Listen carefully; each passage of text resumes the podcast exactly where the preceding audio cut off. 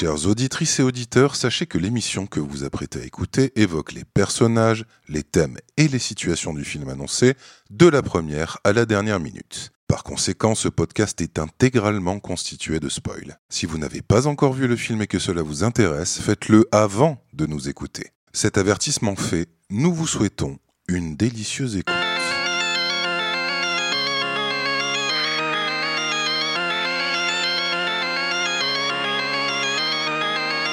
Bonsoir et bienvenue dans ce film est trop petit pour nous deux.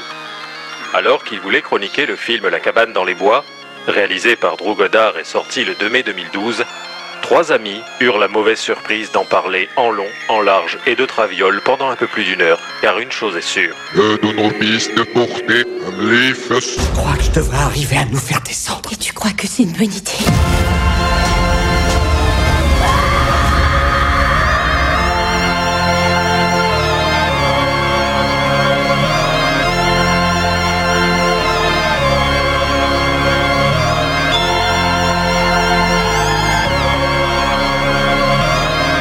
Bonsoir à tous et bienvenue dans ce nouvel épisode de ce film est trop petit pour nous deux. Alors épisode un peu particulier à plus d'un titre ce soir. Hmm, déjà vous l'avez entendu, ce petit générique un peu spooky, un petit peu Tim Burton, un petit peu Danny Elfman. hein.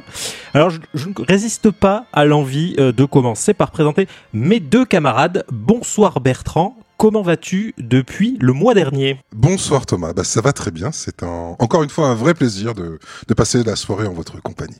Oh.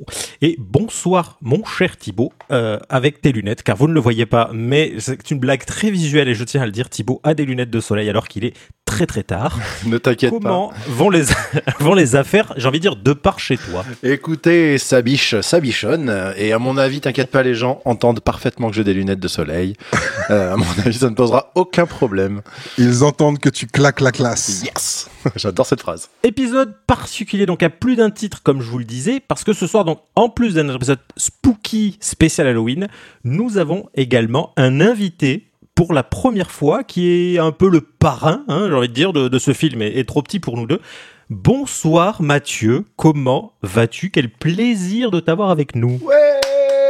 Bien le bonsoir, je vais, euh, je vais sympa. Ah. Euh, je vais sympa et je suis bien heureux que vous m'ayez euh, invité. Donc merci de me Ah bah, recevoir. écoute, ça nous fait extrêmement Ouais, c'est plaisir. pas mal, ouais. Donc, t'es venu, donc déjà pour parler euh, un peu du, du film dont on va parler ce soir, hein, parce que c'est un peu l'idée du, du podcast, mais également pour nous faire un- un- une démonstration de maracas. Oui. C'est faux. Euh, tu es venu donc de parler de ton projet, euh, le projet Sélénite, donc qui est ton, ton petit euh, projet solo euh, musical qui a quelques années maintenant. C'est exact. Et, euh, et Thierry, j'ai l'impression d'être dans un. dans une- Non, mais c'est vrai, mais on est là, on est là pour faire procurer ce genre de, de sensations parce que c'est assez unique. Par contre, c'est vos tronches hein, qui font qu'il répond pas bien, je pense, hein, mais euh, moi je dis ça, je dis rien. Parce que malheureusement, les auditeurs ne voient pas, mais Thibaut est extrêmement investi dans Ouais. son rôle grâce à ses délicieuses lunettes de soleil. Mais c'est-à-dire, je suis désormais le Philippe Manœuvre hein, ce soir, je préviens. C'est vrai. Mais par contre, je viens de faire un screenshot. hein, Ouais, voilà, j'espère. Ah bah t'inquiète, il est fait depuis longtemps. Donc, Mathieu, t'as sorti un album euh, il y a pas longtemps. Euh, tout à fait, un album qui s'appelle Sandboxes. Euh, ça fait euh, trois ans que je le prépare. Euh, je l'ai, euh, je l'ai concocté pendant. Pendant pas mal de temps dans un petit chalet en bois, euh, tel euh, un Charles Ingalls des temps modernes. Et euh, j'ai pas trouvé mieux. parfait. Désolé. Bah, bon, pour ceux qui ont la ref, tant mieux. Sinon, si vous êtes jeune, vous ne l'avez pas là. C'est dommage. C'est dommage. Et euh, donc, nous, donc tu le sais, on a un podcast. podcast on a un podcast, on est plus un podcast. Un. On peut- on peut ouais, podcaster. on pose des, des scats Voilà, aussi. Euh, donc, plutôt ciné. Est-ce que toi, déjà, tu es plutôt euh, cinéphile?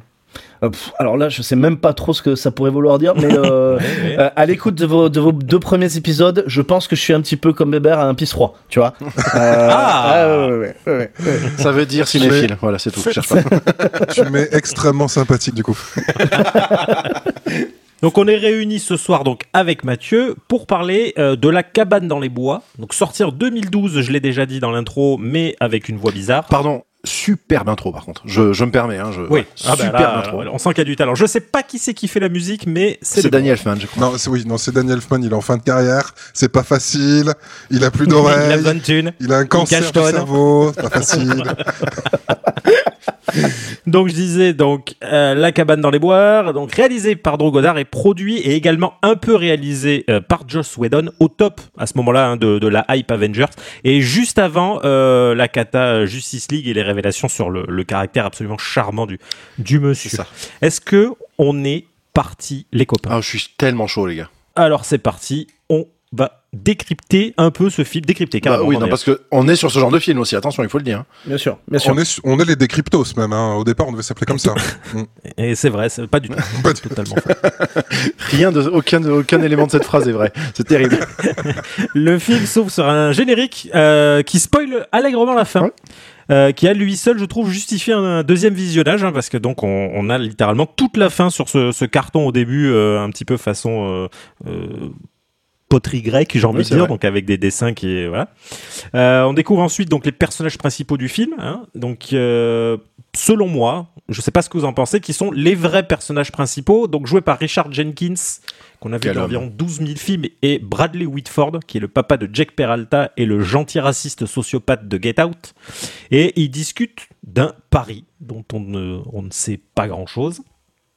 Et on arrive ensuite à la scène d'introduction des personnages.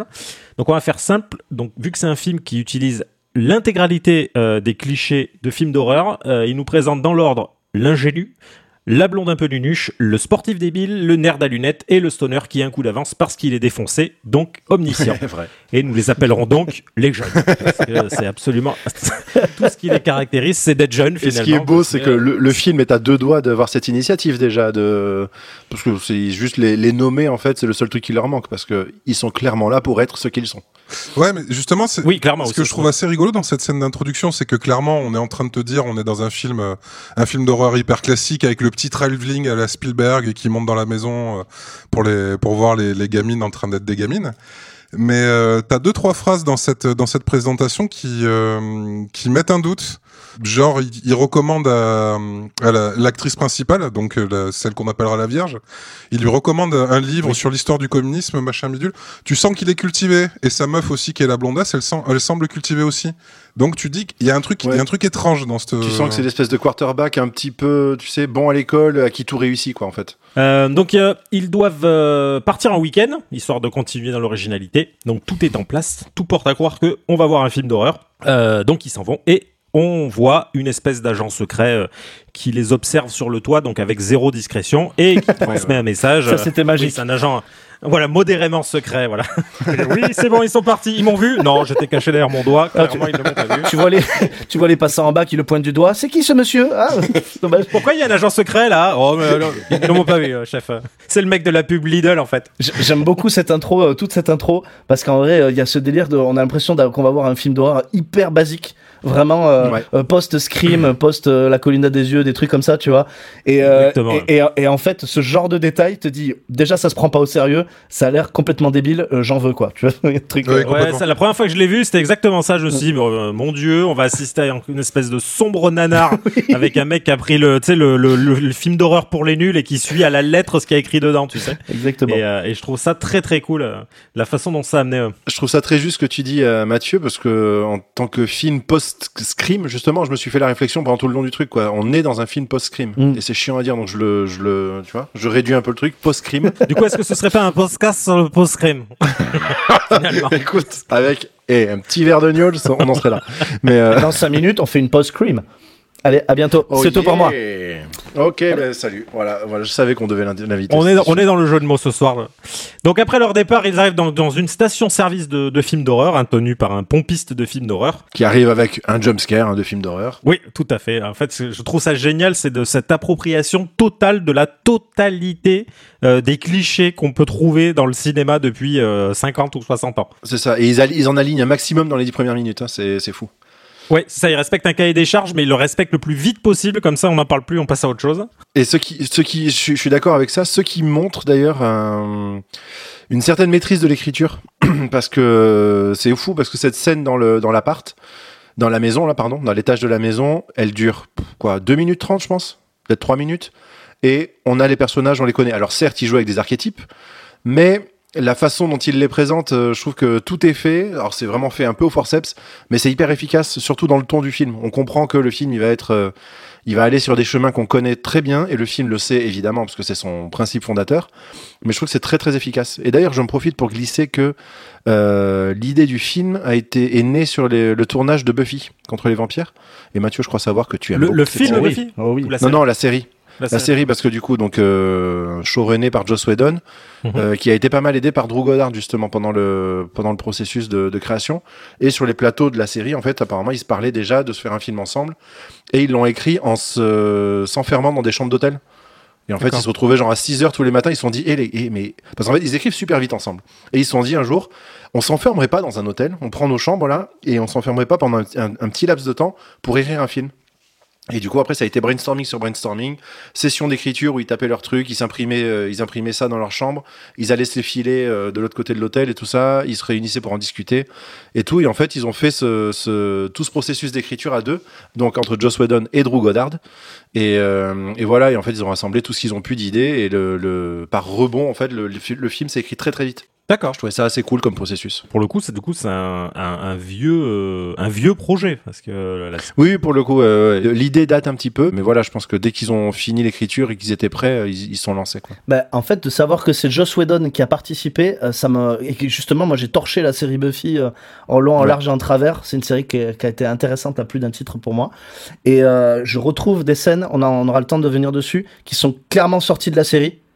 Euh, Ouais, mais on en parlera au Ah fur et ouais à mesure de- du film, euh, nota- notamment le, le florilège de monstres euh, euh, à la fin. euh, voilà. Là, c'est typiquement, c'est typiquement dans la série Buffy aussi, quoi. Et est-ce qu'à part Mathieu, il y en a d'autres du coup qui ont regardé Buffy? Moi non, c'est pas le cas. Oh non, pas du tout. Pas du tout. Non, non, moi, j'ai, non, non, j'ai- j'ai- je l'ai vu du coin de l'œil parce que ma chérie l'a refait il y a un petit moment, mais elle l'a refait. Euh, mais c'est, une, c'est pas une série qui m'a, qui m'a attiré. Même à l'époque euh, de trilogie du samedi, on va dire, c'était pas une série qui me branchait plus que ça. Parce que je suis tombé sur un épisode euh, saison 1 à l'époque. Euh, j'ai zappé, euh, je suis tombé sur un épisode sur un, elle se battait contre une espèce d'homme sauterelle et j'ai dit mon dieu, et j'ai jamais eu la foi de. C'est magique, c'est magique. Mais il y a un truc comme ça dans Ah, Buffy. Bon, on fait pas un podcast sur Buffy, je sais bien, mais euh, c'est hy- Ouais, bah, c'est hyper second degré euh, dans les premières dans les premières saisons. Euh, on dirait pas, mais ça joue avec plein de conneries comme ça, avec des vieux clichés aussi. Et c'est au fur et à mesure des saisons que ça prend en maturité. Et tu fais ah ouais, en fait, ça, ça va hyper loin, quoi. C'est, euh, C'est ce que j'ai entendu. toujours dire avec un série, budget de merde, par contre, hein, avec un budget euh, budget lo-fi, tu vois. Enfin, il y a un truc. euh, ouais. Ouais, non, après, alors, j'avoue, euh, puis, euh, après avoir vu euh, James Marsden en piccolo euh, dans Dragon Ball, euh, j'ai j'ai estimé que tous tous les projets gravitant autour de cette personne ne m'intéressaient Dragon Ball Evolution. Et pourtant, je n'ai pas vu Dragon Ball. Ouais. Oui, tout à fait. Et pourtant, je ne l'ai pas vu, hein, mais, mais le peu que j'en ai vu, ça m'a amplement suffi. Qui est, euh, je crois qu'il joue un homme petit poids dedans, mais clairement, c'est pas Piccolo.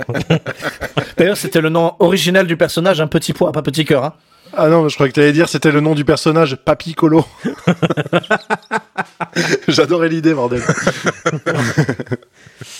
Et donc, vu que t'aimes le, le, le Buffy, t'es plutôt euh, cinéma d'horreur. T'aimes ça, le, le, le cinéma d'horreur, on va dire, en- au sens large, Ouais, Mathieu? en fait, clairement, après, je suis pas un grand connaisseur, tu vois, j'ai pas de connaissances techniques, de trucs comme ça, je, euh, je suis plutôt euh, au grand public en vrai. Moi, j'aime beaucoup, euh, j'aime des fois les films hyper simples comme ça, où ça respecte des codes et tout, euh, ou pas, enfin, du moment que ça marche, quoi. C'est cool. D'accord.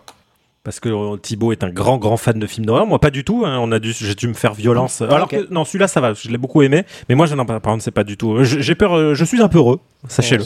J'ai pas peur de le dire et non non je le vis très bien et, et par contre voilà le- les, les films le il y a beaucoup de films d'horreur que j'aime beaucoup mais les films d'horreur de réalisateurs Euh, donc euh, bah, je vais être très fan de John Carpenter Sam Raimi ce genre de choses voilà Evil Dead ou autre je vais adorer mais après non j'ai plus de mal euh, avec euh, notamment tout il y a eu un moment là la, la période du found footage Ouais, c'était ouais. euh, c'est pour moi c'est c'est le démon j'en ai vu quelques uns mais non c'est pas c'est pas du tout ma Ah, c'est came. Ça compliqué. n'a pas donné que des chefs-d'œuvre, ouais. ouais. Ça n'a pas donné que des chefs-d'œuvre.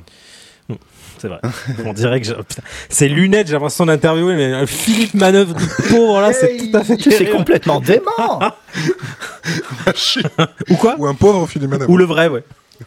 Aussi. Bah le vrai du coup. Moi, je suis Philoche Créneau, on m'appelle. suis navré. Donc on retourne à à notre film. Alors donc ils sont sur la route. euh, donc après le passage dans cette euh, station-service de films d'horreur euh, tenue par un pompiste de films d'horreur. Euh, et là on voit un aigle euh, en train de voler, majestueux et sans plafonner sur une, une barrière high-tech invisible. Donc on comprend qu'il y a un truc chelou Voilà. entre l'agent secret pas secret du début. Il y a voilà il y a cette euh, ça la présentation des personnages aussi. Quand on a vu le film effectivement, on se rend compte que dans l'archétype il y a quelque chose qui colle pas à chaque fois. Mm. Il y a il y a toujours un, un petit détail en plus qui fait qu'il y a un problème dans leur archétype euh, très Mais du coup, je, je, je te coupe une seconde. Mathieu, toi, tu l'as découvert euh, pour le podcast ou tu l'avais déjà vu ce film? Ben, je pensais ne pas l'avoir vu. En fait, je l'avais déjà vu. Ah merde. Donc je, je l'ai un peu redécouvert au début et quand, ça- quand à ce passage où il y a l'oiseau qui s'écrase, je me suis dit ah je crois que j'ai déjà vu ça. Ça va partir en sucette et tout. Mais j'ai quand même euh, ouais j'ai kiffé ouais. Bon bref on verra après. Bah, parce que du coup, je me, je me demande en- comment, comment ça fait en fait de découvrir le film, parce que moi je l'ai vu il y a longtemps et vous, Ouais. vous, vous trois aussi. Donc du coup, je me, je me rappelle plus comment tu perçois les premières minutes euh, sans savoir où tu vas en fait. Alors moi je m'en souviens parce que je l'ai vu il y a pas très longtemps et la première fois que je l'ai vu je me suis dit mais euh, c'est alors au début je me suis dit merde ça va vraiment être un gros nanar. Mais justement j'étais aussi dans la hype euh, Avengers donc j'avais encore du respect pour Joss Whedon à ce moment-là avant qu'il chie euh, sur euh, sur Justice League et sur euh, Gal Gadot par extension. Ouais. Et du coup j'ai voulu voir ce film en me disant voilà c'est quand même lui qui qui est plus ou moins aux manettes je veux voir ça. Et quand je l'ai vu je me suis dit merde en fait ils ont juste fait un film d'horreur à la con, quoi. Un truc euh, qui à l'époque serait sorti en vidéoclub et basta. Et justement, ce passage où on voit le- le- l'aigle s'écraser, bah, c'est- cool parce que tu, tu en rentres très vite dans la phase de spéculation. À te dire, mais pourquoi, qu'est-ce qui se passe, pourquoi il y a un aigle, pourquoi il y a le mec sur le toit? Non, en fait, Voilà. c'est ça, tu captes au moment de ce plan qu'il va y avoir un twist. Et là, tu dis, ok, bah, vas-y. Effectivement, je vais, me, je vais essayer de me chauffer, à le capter tout au long du film. Et, euh, et c'est cool. Et, mais au final, euh, moi, ça avait commencé bien avant. Parce que quand j'ai commencé à mater le film la toute première fois, donc c'était vraiment il y a longtemps, c'était juste après sa sortie en salle, euh, dès qu'il est sorti en DVD. Et euh, je me suis dit, pourquoi il commence avec ces deux bureaucrates à la con là Ouais, pas, déjà, et ouais, rien ça, que ça, bizarre, ça me, je me suis dit, hop, hop, hop, toi, film, tu as un truc à Oui, me mais dire. c'est ça. Et je- j'ai hâte, Et même là j'ai hâte. Et l'aigle ne fait que confirmer le lien qu'il y aura entre les deux. Et tu te dis, Oui, c'est ça.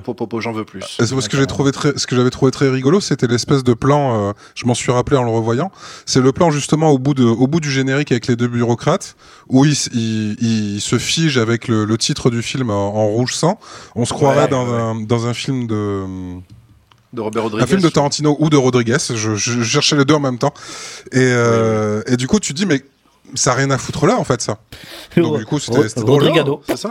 C'est exactement ça. Oui, oui, Rodrigado. Mais oui, exactement. Je me suis fait cette réflexion, justement, cette scène. En fait, tu dis, ah yes, en fait, euh, t'es presque sur un planète terror ou ce genre de choses. Il y a un côté euh, série B, mais hyper assumé. Je pense que c'est le plus compliqué pour moi, c'est de réussir à faire un bon nanar. Ce qu'ont réussi justement à faire Tarantino et Rodriguez à l'époque, Ah bon euh, Green, Ah, Grindhouse.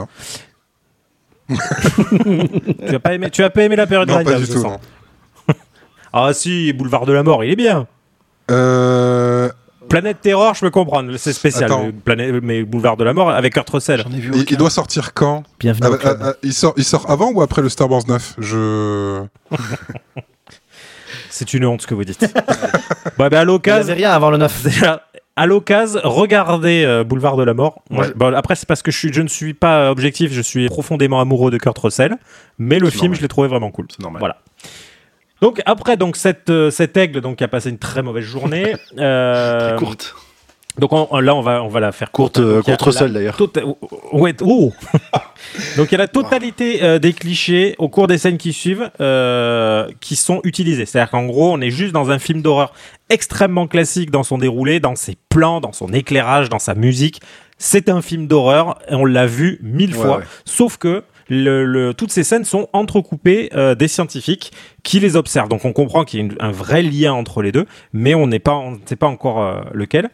Euh, et donc on comprend aussi que euh, ils balancent des espèces de drogues et de phéromones dans les pièces pour les amener au caractère qu'ils veulent. Donc pour euh, rendre l'ingénue blonde un peu plus chaude, pour euh, voilà, pour vraiment les amener à, prendre le, cliché et à en faire une caricature en fait. Voilà, c'est ça. Et, je me demande si c'est pas à ce moment-là qu'on commence déjà à entendre parler de- de- d'enjeux internationaux. Euh, Si, ah ouais. c'est ça. Si, très ça. rapidement. Mais en fait, dans- dès le début, en, fait, ils, ils font un pari international, mais on sait pas de quoi ils parlent. Comme on comprend pas Ouais. quel sera le lien avec le reste de l'histoire, Ouais. je pense que ça passe un petit peu euh, à l'ouest. Et du coup, euh, du coup, bah c'est c'est c'est marrant parce que on entend parler régulièrement d'autres pays, des performances d'autres pays. Et t'es là, ouais. C'est vrai. Et c'est euh, c'est très vite, euh, c'est c'est près de là que j'ai commencé à me dire. Putain, en fait, c'est genre une espèce de show pour milliardaires complètement sordide euh, Ouais. où ils achètent, ils achètent des histoires. idée voilà, aussi. ils achètent des histoires, ils le, ils le hint un peu comme ça en fait. C'est assez cool. Alors, petite anecdote rebond. euh, c'est quelque chose qui est arrivé en vrai. Ça, je sais pas si vous l'avez vu. euh, Il y a un milliardaire américain qui a acheté une maison extrêmement creep, qui l'a remplie de pièges et de saloperies. Et en gros, tu, si tu passes, si tu arrives à passer la nuit dedans, tu gagnes 50 000 dollars. Ouais, Mais ça, personne, pour l'instant, n'a réussi parce qu'apparemment, c'est vraiment Oh. l'enfer. Parce que tu signes une décharge au début en expliquant que si tu ressors avec des membres en moins, c'est ton problème. En expliquant que si... Non, mais vraiment. Et en fait, euh, le, le, apparemment, ce serait ce genre de projet où ce serait diffusé sur le, le darknet et, euh, Ah, et ce serait, euh, et ce serait donc euh, un, un gros kiff de milliardaire sociopathe. quoi. Yes. Donc de Bernard Arnault. Oui, voilà. Qui fait ça en, en donnant de l'argent aux enfoirés, et en étant lui-même un, un enculé. Ah, il est Donc, bien- Non, il est bien plus sale, il préfère regarder les gens mourir de faim. oui, c'est vrai. Il fait ça à grande échelle. lui. En chantant aujourd'hui, on n'a plus le droit en se grattant le nombril. hein. C'est quand même vachement plus marrant, quoi. bah c'est ça. Ben après, écoute, on choisit, ça- on choisit ça pour sa façon de s'amuser. Moi, je suis plus Starfield. Il y en a qui sont plus euh, Oh. meurtre de masse. Écoute. On en parle ou pas? Non, on n'en Oh. parle pas. Non, non, on, on va pas en parler. Sinon, non, parce que sinon le podcast va durer 8 ans et ça va vexer. euh, Bien sûr. voilà. Pardon. Donc, au cours d'une soirée euh, arrosée, euh, donc, euh, mais quand même fichtrement glauque, hein, donc avec toute cette scène euh, de d'action vérité Oh, ouais, là où putain. la nana euh, Ah ouais. séduit, roule une pelle au, au loup empaillé. Oh, d'ailleurs. qui- qui est tout Ah oui, c'est vrai. D'ailleurs, petit, petit trivia par rapport à ça. Parce qu'en gros, ouais, je, je vais être la caution trivia et anecdote. J'ai maté les bonus du DVD euh, cet après-midi, quoi. Et en gros, le, le, la langue qu'ils ont mise était un- une espèce de, de, de truc un petit peu souple. Donc ça avait un petit peu une espèce de texture de langue. Et c'était recouvert pour l'effet poussiéreux de sucre glace. Donc en fait, c'était un truc sucré euh, qu'elle embrassait. Donc c'est plutôt agréable, en fait. Ça, on voit qu'elle qu'elle tremblote un petit Ouais, peu. la langue est souple. euh, euh, ça, ouais. devait avoir une texture de langue, en fait, vraiment, je pense. Elle roule donc une, une pelle au, au loup, au loup empaillé. Euh, et donc là, la porte de la cave s'ouvre, comme ça, sans raison, avec la plus belle explication possible de Chris Hemsworth immédiatement. Oh, je pense que ça doit être le vent. C'est qui est l'argument pour tout truc qui s'ouvre de façon violente dans un film. Et ils étaient obligés de le ressortir, je trouve ça très malin. En fait, c'est génial, c'est de, de jouer sur ça parce que tu te dis si le- la taille de la porte, par où ça engouffrait le vent. Enfin, il n'y a pas une seule chance, ou alors c'est si c'est le vent, c'est qu'il y a une tornade. Clairement là, ouais, il va y avoir un La problème. brutalité de l'ouverture, hein, parce que le truc, il y aurait un gars qui passait à côté, c'était terminé. Ouais, le mec il s'envole avec, on voit juste les pieds qui dépassent du plafond. C'est ça, c'est un plan à l'Astérix. Exactement. Donc, premier réflexe de jeunes de films d'horreur, ils descendent. Euh, donc, d'abord sur le- l'action, puisque la, la- la Vierge, hein, comme elle est référencée dans le film, parce que, alors je crois qu'elle s'appelle Anna, Oui. euh, mais quand tu regardes les trucs, de, les, les, les, hum, comment dire, le, le casting du film, elle est référencée par moment à Dana. Donc, en fait, même eux, ils en avaient tellement rien à foutre de créer des personnages qui ont du fond. Non, je crois que c'est que, Dana. apparemment, je elle a crois que c'est pas Dana, vraiment ouais. de problème. Mais Ça se sent de ouf. qu'il l'appelle Anna. Ça se sent de ouf que les personnages ils n'ont pas été du tout creusés quoi. Ils sont déjà oubliés. Hein. Ah oui, C'est pas du tout ça. C'est ça. C'est pas du tout l'intérêt du film. C'est pas les personnages. On a bien saisi quoi. Tu vois. C'est ça. Ça. Mais du coup, en fait, ça participe à ce truc-là où tu es hyper content de les voir mourir. Oui, en fait, à partir du moment où la, quand ça devient sanguinolent, en fait, tu dis, ouais, c'est génial, ça va devenir n'importe quoi. C'est ça. Et du coup, ça, et c'est vraiment cool parce qu'en fait, tu ne développes aucune empathie pour eux puisque tu les connais déjà trop et donc tu n'as aucune empathie pour les personnages. Donc c'est extrêmement Et je trouve que elle, tout particulièrement, la Vierge. Ouais, et ouais. c'est, on en reparlera plus tard, Mais ils, sont même, ils sont même limite détestables euh, avec le vieux euh, qui lui aussi était pas très poli non plus, mais genre qui envoie chier tout le monde. Il y a un côté hyper euh, condescendant du, du mec qui est défoncé, euh, euh, de, de l'autre aussi du, euh, du sportif là, euh, intellectuel à la fois. Enfin, Ouais. c'est euh, du coup, du coup, t'es presque un peu content qu'ils en prennent plein la gueule rien que pour ce passage-là, tu sais. Exactement. C'est marrant. Tu disais, Bertrand? Moi, je, je, je, je- je- autant la plupart des personnages, je les déteste, mais Chris Hemsworth, je sais pas pourquoi j'y arrive pas. Je, je, je peux pas. Ah, parce que c'est Chris Hemsworth. Ouais. Bah, c'est oui. il est magnétique Ouais, ce Mais mec. on euh, dirait il a un kilo. ange, un ange pirate. Euh, C'est vrai. non, mais juste un ange, mais qui peut t'arracher la tête à envie. Voilà. Et ça, c'est l'avantage. C'est l'avantage, sauf que tu sais que s'il le fait, c'est pour, c'est pour s'en servir de ballon de foot américain et de faire des bisous après. Voilà, c'est ça. Ouais, ou te faire des câlins. Et, euh, C'est et ça. j'ai- je- ce que vous dites, c'est euh, c'est très vrai sur les personnages parce que euh, et au final, ça corrobore ce que tu disais au début de au début de ton résumé, Thomas. C'est qu'effectivement, les per- les cinq persos principaux, on en a rien à branler. On a juste envie de voir comment ils vont mourir et avec quelle violence. On a envie de voir jusqu'où ça va aller. ce qui peut parfois être un peu déceptif. Mais, Oui, euh, mais on y reviendra. Mais au final, les personnages les plus creusés, presque, c'est les deux analystes euh, qui travaillent dans les bureaux. Ouais, c'est pour ça que c'est ce que je disais en préambule, que pour moi, c'est les personnages principaux. Voilà, et c'est en ça que ça recolle. C'est que ceux que tu as envie de suivre, c'est ceux-là, en fait. Parce que Exactement. c'est eux les plus intrigants. Mais, mais c'est du coup parce que ça nous place un peu comme, euh, attention, au carnet du cinéma, un peu comme les spectateurs de cette émission de télé-réalité de, de satanistes, quoi, tu vois. Oui, c'est vrai. Oui, c'est Spoiler vrai, c'est vrai, c'est vrai. C'est rigolo. Donc ils descendent donc euh, suite à, à ce que la, la- la Vierge euh, ait, ait, ait- choisi action plutôt que vérité. Donc ils descendent. Donc là, c'est un festival de refs. euh, donc il y en a certaines Ouais, voilà, ouais. très évidentes, d'autres qui, je pense, euh, en tant que plus grand aficionados euh, que, que moi en film d'horreur, vous avez peut-être spoté, même si pour le coup elles sont quand même assez évidentes entre le, le notamment la, la, la petite boule de Hellraiser, ce genre de choses. Ouais. Voilà, donc ça, je trouvais, j'ai trouvé l'idée très cool. Et comme c'est des Grave. idiots, puisqu'ils sont jeunes, euh, ils touchent à absolument tout Oui, dans la voilà, pièce. c'est ça. Oh tiens, un colis maudit. C'est. Ouais, là qu'il se passe un truc très intéressant en parallèle parce que déjà le montage appuie à balle sur euh, ah on les voir tout tout essayer un objet par un objet Christian Spurs qui joue justement avec cette espèce de balle avec des ce Rubik's cube euh, circulaire là de Hellraiser et compagnie donc il remplace le, le cube dans Hellraiser et euh, et en fait on a le y il y a ce truc en parallèle dans les bureaux là le truc étrange qu'on connaît qu'on Ouais, comprend pas La base. il y a, voilà, il y a cette espèce de, de, de montage parallèle de tout le monde prend des paris. Et en fait, on capte pas trop. Et en fait, on voit qu'il y a différents services qui parient sur tel ou tel truc. Et apparemment, je crois qu'on les entend parler de monstres, Mm. de trucs comme ça. Ouais. Et, euh, et on sait pas trop de, de quoi il s'agit. En fait, le montage se fait en parallèle parce qu'en fait, ça hint le fait que chaque objet va être lié à une créature qui va leur pourrir la vie et qui va essayer de les buter. Ouais, notamment donc, du coup, euh, on le comprend sur, après. le, Pardon, sur la conque. Parce qu'en fait, on voit Chris Oui. Hemsworth avec une conque qui s'apprête à souffler et l'autre. En fait, Non, euh, c'est justement c'est l'ingénu. Ah, non, non, c'est Chris Hemsworth. Non, non, c'est Attends. Spurs, t'as raison. Oui, après, il a la conque ouais, et en fait, euh, il me semble que c'est lui, ouais. Et, euh, il Non, c'est le stoner, c'est le stoner, Ouais. je crois. En gros, il s'apprête à souffler et on voit euh, donc le Monsieur Peralta qui, euh, on sent bien, n'attend que ça en gros, euh, le- parce Ah que lui, en fait, il parle en permanence de Triton et du coup, on comprend qu'il y a un lien entre tout. Euh, et donc, comme dans les- Et, et tu l'as maté en français du coup comme d'habitude. on est d'accord. Voilà, pour, pour l'avoir maté en VO, du coup le monstre en question c'est un mermaid, ce qui est le masculin, non un merman, Un merman, pardon, ouais. merman, D'accord. qui est le masculin de mermaid qui veut dire sirène. Ouais. Donc en fait c'est une espèce de sirène. Un sirois. euh, sirène, euh, ouais voilà, sirène masculin, un peu plus vénère qu'une sirène. Oui, effectivement. On verra tout à l'heure. Voilà.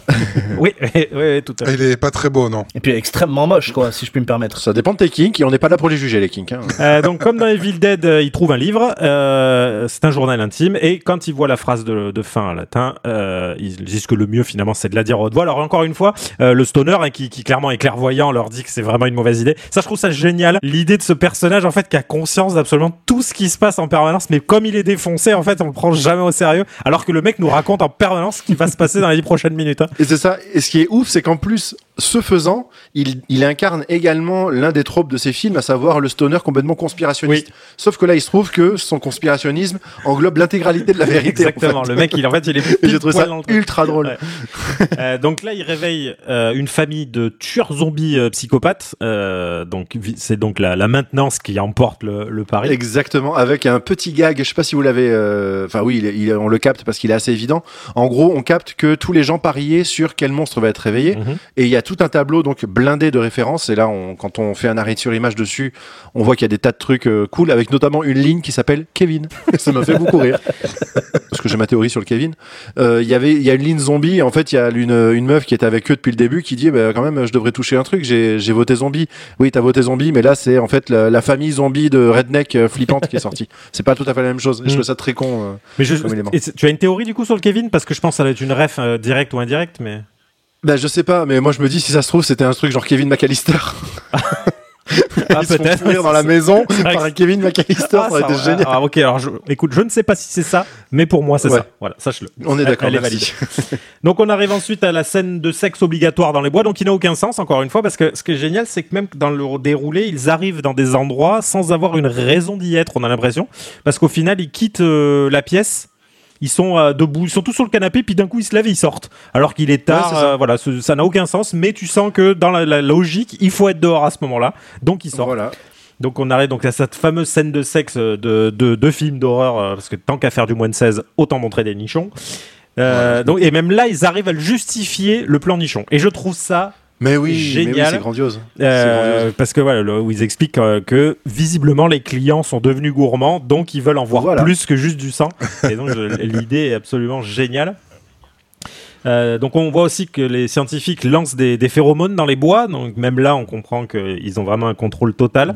Euh, Oui, c'est ça, parce qu'à la base, la fille, elle se rétracte un petit peu, il commence à chauffer, Ouais. puis en fait, elle dit, ouais, on va rentrer, on va faire ça dans la chambre. Ouais, j'ai Ouais, t'as raison, ok, d'accord.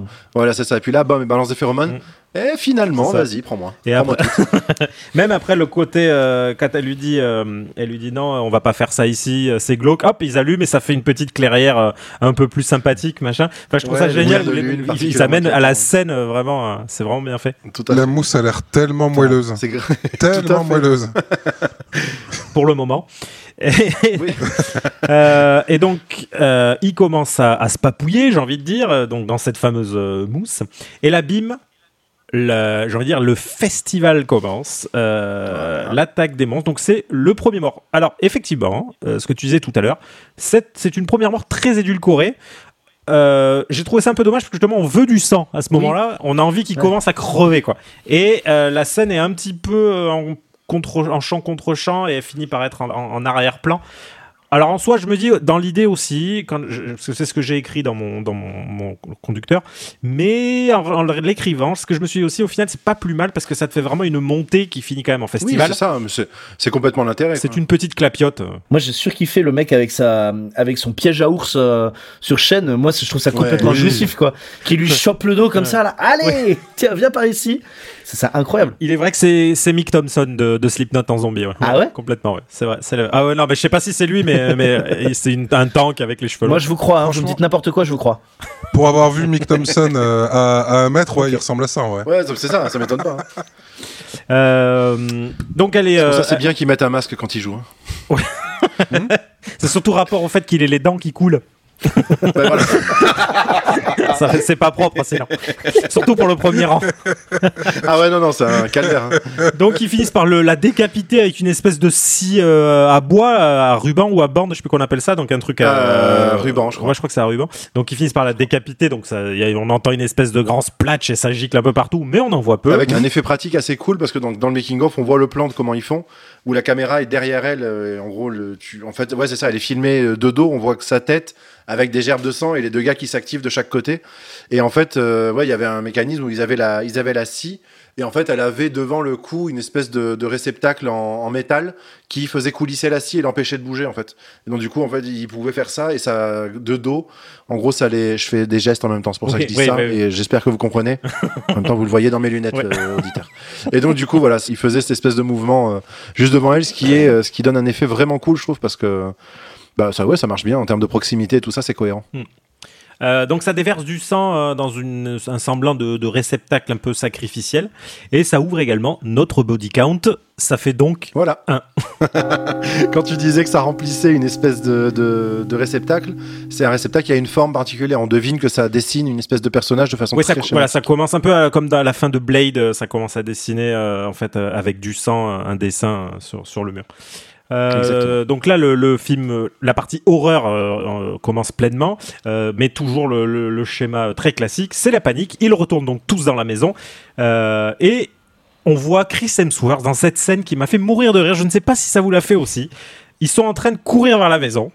Ils sont tous en panique et il y a Chris Hemsworth qui débarque en gueulant. Il se retourne, il y a un zombie, il lui met une espèce de coup de la corde à linge. Ouais, ouais, non, mais elle fait un, fait un triple, triple backflip. Ça ne fait même pas écrit. Il y a vraiment un côté, ah genre il lui met une espèce de pain, je trouvais, et ça m'a Non, fait- non, alors qu'en plus, c'est évidemment millimétré. Hein. J'ai- Pareil, dans le making-of, on voit le plan où il, euh, il le fait, il le refait. Le truc est chorégraphié, millimétré au poil duck. Donc, euh, c'est pas de l'impro. Mais, Moi, ça m'a fait vachement penser à Scream, Non, non. ce genre de truc. Parce que dans Scream, le premier, il se Ouais. prend des tolls incroyables, le- l'assassin, tu vois. Genre, il se prend des portes de frigo, des portes tout court, euh, il se loupe dans l'escalier. euh, c'est débile, quoi. T'as l'impression d'être euh, chez Benny Hill, tu sais. C'est exactement ça. Scary Movie a vachement bien repris le truc d'ailleurs. Euh, donc dans la maison, euh, c'est le moment où Chris Hemsworth a la première bonne idée du film. Euh, il dit on reste ensemble et je trouve ça trop bien. C'est enfin, ouais, enfin un film d'horreur où il y en a un qui a la bonne idée de ne pas se séparer. Sauf ça. que Et d'ailleurs, ça contrarie les gars. voilà. Donc sauf que les scientifiques, ça les fait chier. Donc hop, un petit coup de phéromone et ça remet l'église au milieu du village. Ils décident donc de se séparer et ça replace donc chaque personnage dans une pièce différente complètement euh, enfermés. Euh, donc ils se font attaquer euh, un peu par de tous les côtés, par les fenêtres, par ceci, par cela, et les portes sont fermées à clé. Euh, c'est le moment où donc le stoner découvre une caméra cachée. Donc encore une fois, ça, heureusement vu qu'il est omniscient et que c'est. En fait, je pense que c'est c'est C'est le cousin de Saderac. Ou alors c'est le docteur Manhattan, mais euh, mais pas bleu. Oui, voilà, c'est c'est ça. son cousin euh, pas bleu. Ouais, il vient du Jura lui. Docteur New Jersey, quoi. C'est ça. Enchanté, pas bleu. Pablo, Pablo Escobar, voilà, merci. Euh, donc il, lui se fait choper par un zombie euh, à travers la fenêtre. Euh, donc il, tombe de l'autre côté de la fenêtre et là on en a j'en ai volontairement pas parlé au début mais arrive le meilleur fusil de Tchekhov de l'histoire euh, du fusil de Tchekhov donc au début du film il arrive il est défoncé et il a un énorme bong euh, et il le referme euh, en forme de mug en gros de mug de Ouais, c'est voyage le thermos, quoi. voilà, gros. et là en gros il le déploie comme un sabre laser un peu et ça devient une batte de baseball et il s'en sert pour latter la gueule du zombie et j'ai trouvé l'idée exceptionnelle. Voilà. Mais malheureusement, il se prend un coup de couteau dans le dos, il se fait euh, tracter dans la forêt et nous sommes donc à deux. Ouais, il se fait, il se fait exploser dans une gerbe de sang hors champ. euh, Exactement. Euh, et donc c'est là que ce kill count euh, m'a fait dire tiens, est-ce que ça vaudrait pas le coup d'écouter un petit morceau euh, de notre bon ami Mathieu parce qu'il est quand même là pour ça à la base parce que C'est en vrai. vrai il nous aime pas du tout il est juste là pour faire de la promo euh, devant les 10 personnes qui nous écoutent et d'ailleurs on Oui. vous embrasse ah il Oui, y en on a un vous qui, salue. il y en a un qui vient de s'en aller Euh, Bon, ben, ça tombe bien parce que j'allais vous inviter à dîner, tout le monde là. ça m'arrangeait pas j'ai que 9 couteaux Voilà, j'allais manquer de chaise, de toute façon. Euh, je, je peux pas venir, c'est quand? donc Mathieu on va écouter le morceau Sandboxes c'est ça tu me Exactement. Sandboxes, Voilà, donc, qui signifie euh, bac à sable littéralement en français. Et euh, qui est un petit peu le fil conducteur de cet album. Euh, attends, on passe sur une ambiance hyper sérieuse d'un coup. C'est pas du tout un morceau d'horreur. Vas-y, vas-y, c'est l'instant promo, c'est l'instant promo, profites-en, profites-en. Ouais. moi c'est plutôt euh, moi c'est plutôt folk, euh, tasse euh, tasse de chocolat chaud et, euh, et petit bonnet de, de bobo hipster, tu vois. Ce qu'on pourrait écouter juste avant le, le début de la tuerie dans la fameuse cabane dans les Oui. bois, en détente. euh, Exactement. voilà, avant de se mettre à faire n'importe quoi et de prendre de la Mais c'est drogue. ça, c'était cet album là. C'est un album pré-drogue en fait. Effectivement. J'ai envie de te poser des questions, moi. Comment Ah, tu l'as ouais. composé Dans quel contexte Qu'est-ce que, qu'est-ce que ça dit ça Euh, comment je l'ai composé euh, Bah écoute, euh, je- comme je disais plus tôt, ce- cet album, je suis allé m'enfermer pendant un mois dans un petit chalet en bois. Euh, pendant un mois, j'ai vu quasiment personne et euh, j'ai pris un maximum de matos et j'ai, euh, j'avais plein d'idées et j'ai tout euh, essayé de mettre à plat, de maqueter et, et il en est sorti sur une quarantaine d'idées. Il est sorti 13 morceaux. J'ai encore écrémé, j'en ai plus que 8 Et euh, voilà pour faire cet album. Et je rêvais de faire ça depuis longtemps. Et du coup, est-ce que c'était bien?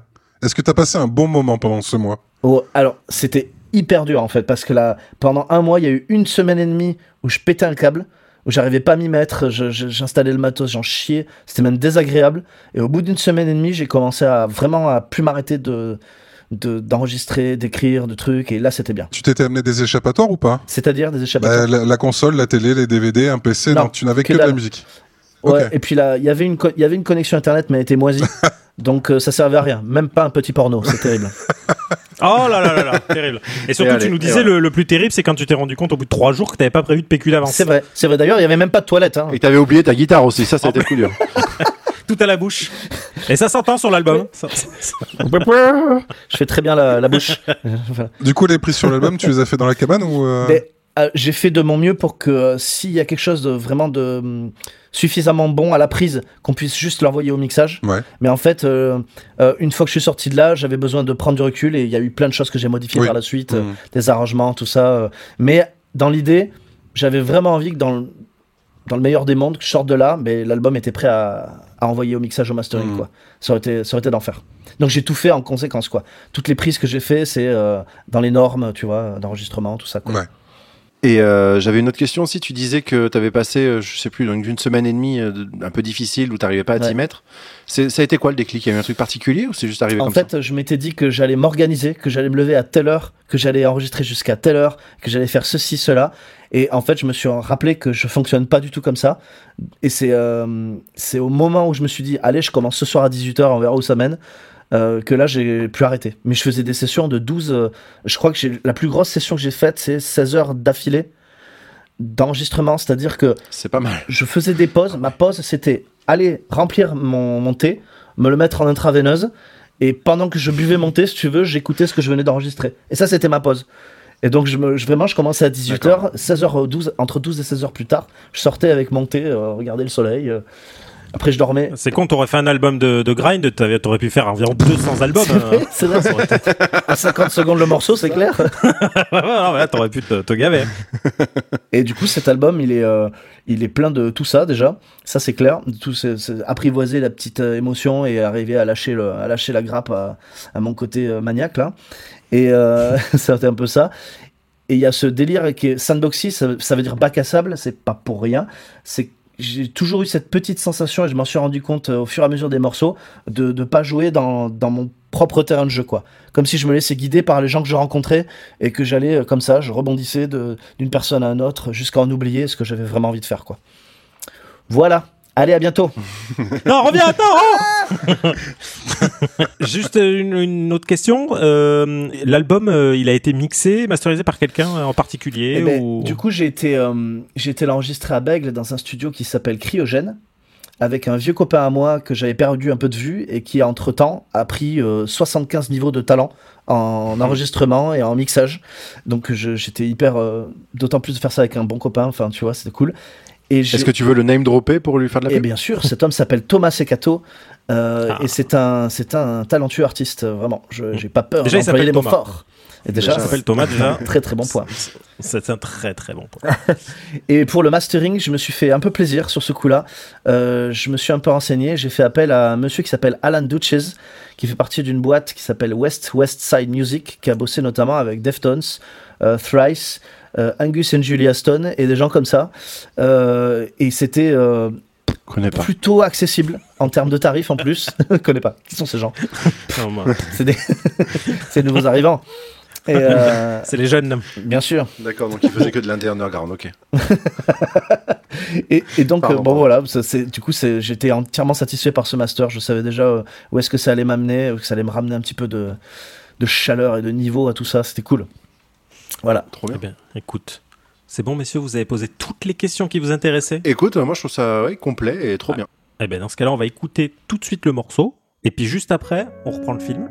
Parce qu'on est quand même des mecs plutôt sympas.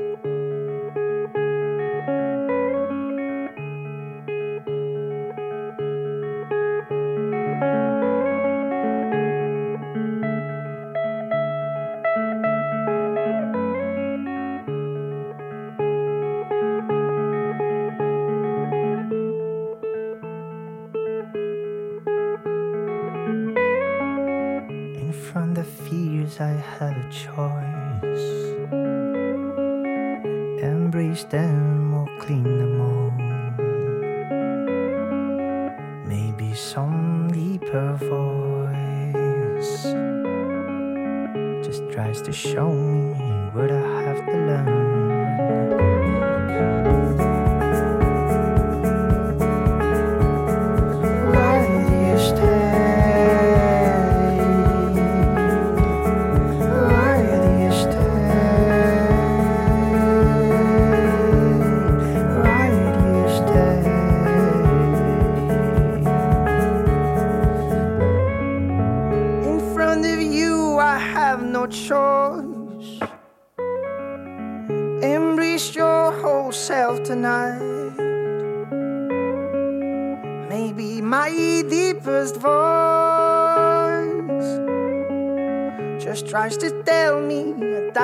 That to run.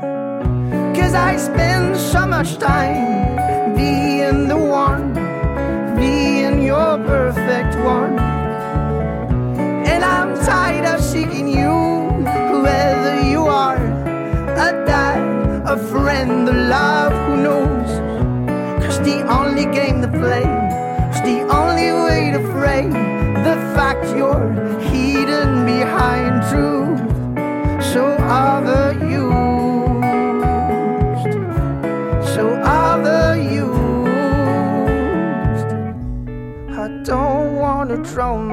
myself in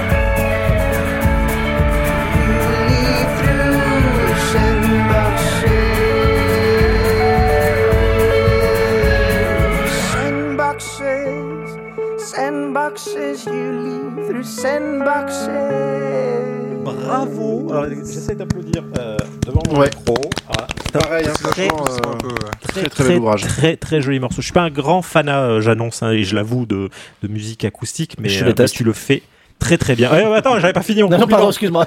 Attends, bon. Mais tu le fais vachement bien. J'aime Ah. beaucoup ce morceau. Oh, je t'aime beaucoup du coup. Bon, personnellement, euh, c'est cool. Alors, on a écouté, j'ai passé un très mauvais moment. euh, Oui, la, la vie c'est de la merde. T'aurais dû choisir un meilleur morceau.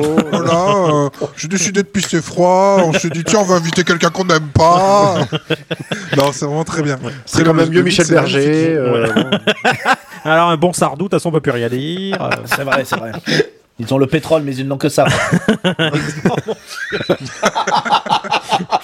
Alors on va reprendre sur ce très bon, bon Oui. je sais bon, je sais pas, mais on va reprendre en tout cas sur sur ce mot. On va reprendre. Sur ce mot. C'est un mot, ça on sait. Exact, Ça c'est sûr. Alors, on voit donc, euh, donc on rappelle où on s'est arrêté. Donc, le stoner vient de, de se faire happer euh, par euh, par un, un zombie.